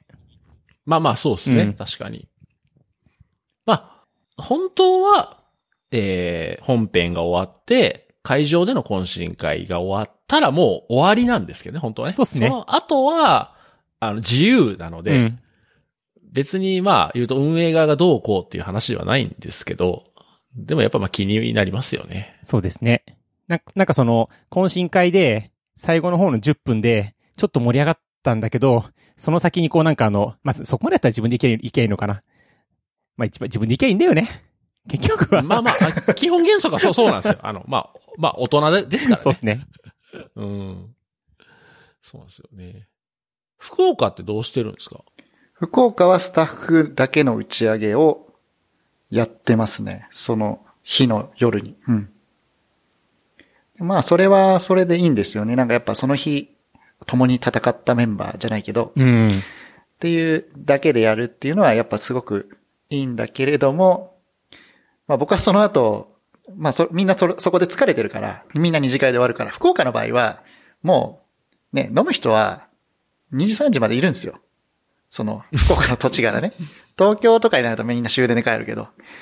まあそういう意味ではもう2時間終わって多分僕一人かもう2、3人ぐらいしかいないからどっかで合流しようかなぐらいな気持ちでしかいないですね。うんうんうんうんうんうん。ただまあ、その土曜の夜とかにね、20人、30人入るのもそんなに多く、福岡も場所多くないから、そういう意味ではちょっと土地勘ないと大変かもしれないなぐらいな感じかな。うん。なんか絶対入れる超広い場所みたいのがあって、そこにご案、あの、なんか、の飲む場所探してる場所は、人そ飲む飲む場所探してる人がいたら、聞いてくださいね、アテンドしますよ、みたいなうんのができると、それはそれでいいんですけどね。うん、そうっすね。なんか、前にね、あの、バックマンという漫画を読んでいたらね、あの、漫画家の先生たちが、正月に、その、パーティーに呼ばれるんですよ。で、その場面が書かれていて、そのさパーティーの最後のところに、えー飲み足りない方は、近くにいる編集者に声をかけてください。二次会を、えーアテンドしますっていうセリフが書いてあって、おすげえな、これって思って、その、多分3人ぐらいで、これから飲み行きたいんだけどって言うと、編集者がどっか撮ってくれて、じゃあここに行ってくださいってやるんやろうなって思って、まあさすが先生だなって思いもしたんだけど、そういう、それに近いことができるといいなと、その場でこうグループ組んでどっか行ける場所があるといいなっていうのはちょっと思うんですよね。確かに。まああれだな、今年の iOSDC とか、あの、高田の馬場だったんで、その気になればなんか飲む場所なんか無限にあっただろうから、できたんだろうな、やれば。まあ、とか言ってるけど、それは本当にやりたい人がいるのかわかんないですけどね。僕らがただのんべなだけかもしんないけど。そうだね。なきゃないでいいよって感じかもしれない。うん。てかもう帰りたいみたいなね。まあ遠方から来た人とか、まあ遠方に行った時はね、やっぱりこう、宿も取ってると、なんかもうちょっと、みんなでいたいみたいな。そうなんだよあね。るいや、僕、そう思ってたんですけど、なんか去年、一昨年かな、蒲田でね、みんなと飲んでて、なんかこう、12時過ぎたあたりぐらいに僕の終電がなくなったあたりでみんなこうホテルに帰っちゃってさ、僕、僕そっからタクシーで帰ったらなんか3万ぐらいかかってさ、あれ意外とみんな飲まねえな、みたいな。そうですよね。あの、中途半端な時間に解散しちゃうんですよね。あの、ホテルがあるから。そうそうそうそう。そうね。そうそう。うん。東京が広いのが悪いね。いやいやいや、飲み会問題。うん、難しいです。さあ、えっ、とですね、もうすぐ日付が変わります。ありますね。2時間半。酒もの、酒も飲まんとよく喋るよね。いや、ほんとほんと。いやね、ラジオの問題はね、酒が飲めないんだよね。なんかこう、しゃ、喋るからさ、ビールとか飲みにくいんだよね。いやいや、の飲んだいや、ないんらいじゃん。かちょっと、あの、なんか、ゲップとか出ちゃうと嫌じゃない？で、しで、しかもさ、頻繁にさ、二人のうち一人がさ、ちょ、ちょっと、ちょっと、ちょっとお手洗い？っつってさ、それは黙ってしれっと言ってください。なんか、なんか喋んねえな、みたいな。そうそうそう。そそういう時は残り二人が空気感じて、あ、今、トイレだなって。いや、全然飲みながらやってくださいよ。そうね。次からそうしようか。次やってみようか。ん編集大変かもしれない。そんなさ、あの、ゲッパ我慢しようよ。うん。あの、その時だけマイクちょっと下げて、そう。そうだね。さすがに。でもそれさ、どっかの夜にさ、その遠くの方で聞こえるゲップを消す、消す作業をするし、今のさ、辛い。歌詞とか言っててさ、歌詞って音消すとかさ、もう多分それ最後の方の1時間40分ぐらい編集したあたりからはもうこれ入れてやれっつって、むしろ音量、音量上げてやろうかみたいなさ。もういいや。そうそうそう。いやいやいや。いいっすね。ダメです。あの、PHP の現場の品位を下げる人として、そうそうあの、で、出来になってしまうので。いや、すごいですね。今回は技術の話ゼロです。ほんとね。一応なんかちょいテックな感じのもあったけど、すっ飛ばしてたからね。いやいや、今日はもう、このテックカンファレンスをじっくり話そうっていう回なんです。そうそうそこれ、これで OK です。だいぶ満足したね。う。ねあー、だいぶ喋りましたね。まああれだよね。これ上から見たらさ、もう、もう一往復ぐらいいける感じはするけどね。まあ、や、うんもう、と思いました。そうそう。見出したら、お、これまだいけん。多分、あと、あと1回、あと1回か2回ぐらい多分いけんじゃないかな。もう聞いてる方がもういいわって思ってると思いますよ。そう、多分ね、こういう話って、あの、関わって、運営とか関わってる人はね、多分好きだと思うんですけど、うん興味ない人は多分あんまり、あんまり、あんまりかなって気はしますけど。まあまあまあ、こういう回もあってもいいんじゃないですかね。はい。はい。ということで、あの、日付変更線ぐらいまでお付き合い ありがとうございました。はい。はい。来、来年の？来年の話しときましょうか。来年話しとく？この間で、この間発表されたのが、えー、東京、PHP カンファレンス東京が来年の12月15日うん。で発表されてましたね。ですね。で、PHP カンファレンス福岡が、えっ、と、2018年の開催は決定したけど、まだこれから、えっ、と、場所を決めたり日程を調整するので、とりあえず、えっ、と、赤瀬さんが委員長ということだけ決定ですね。時期とかも特にまだ決めてないんですか？多分6月だと思いますね。なるほどね。あいうん会場がいつも空いてそうなので、えっ、と、一応、その台風とか、そういうのは外したいかなっていう。台風の季節ね。うん。で、えーっと、iOSDC は2018、まあ何らかの形で絶対やるとは思うんですけど、えー、調整中ですというところと、あとですね、えー、ある時思い立って、よし、ペチパー会議ってのをやるぞっつってですね、ドメイン取ってですね、ランディングページだけ置いて放置してあるんですよね。あの、ペチパー会議 .jp っていうですね、phperkaigi.jp。これ、何やるか全く決めてないんですけども、決まっているのは、えー有料のイベントであるということと、えー練馬のココネリホールというところでやるということだけ決まっていて、でもさっきの、あの、サミットというかですね、えー30分で話題を切り上げて、別のことを話すとか、そういうなんかあの他のとこ、国内のカテックカンファレンスで他で見たことないやつも少し入れたいなというふうには思っております。皆さんあの、2018年3月10日ですので、開けといてください。ああ、いいっすね。楽しみですね。PHP カンファレンス関西も2018年は一応やるというお話なので、まあ僕もスタッフじゃないんで書いてないなですけど、はい。あの、一応開催はされるみたいです。あの、今年も、あの、の委員長の小野さんが来年もするって言ってたんで、多分来年もやられると思います。これは時期がまだ決まってないのかな？時期もまだでと思いますね。はい。なんかあれですよね、スポンサー募集してましたね。そうですね。今後、まあ多分いろいろと動きがあると思うので、まあ来年も多分楽しいイベントになるんじゃないかなと思います。もうあれですね、やっぱりあの、毎年福岡と関西はあってほしいなというふうに思うんで、ぜひ、あの、頑張ってくださいみたいな。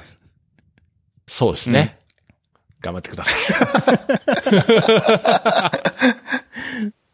はい。ということで、えー今回はあ以上で終わりたいと思います。えーこのポッドキャストは、あ公式のハッシュタグとして、えーハッシュ PHP 現場というのがありますので、えー今回の話を聞いてですね、あの、カンファレンスこう思ってるとかですね、えーこんなイベントに行ってみたいとかですね、まあまあいろいろ感想などあればツイートしていただけると嬉しいです。はい。ということで、えー今回の PHP の現場のゲストは、長谷川さんと市川さんのお二人でした。えーお二人ありがとうございました。はい、ありがとうございまし。た。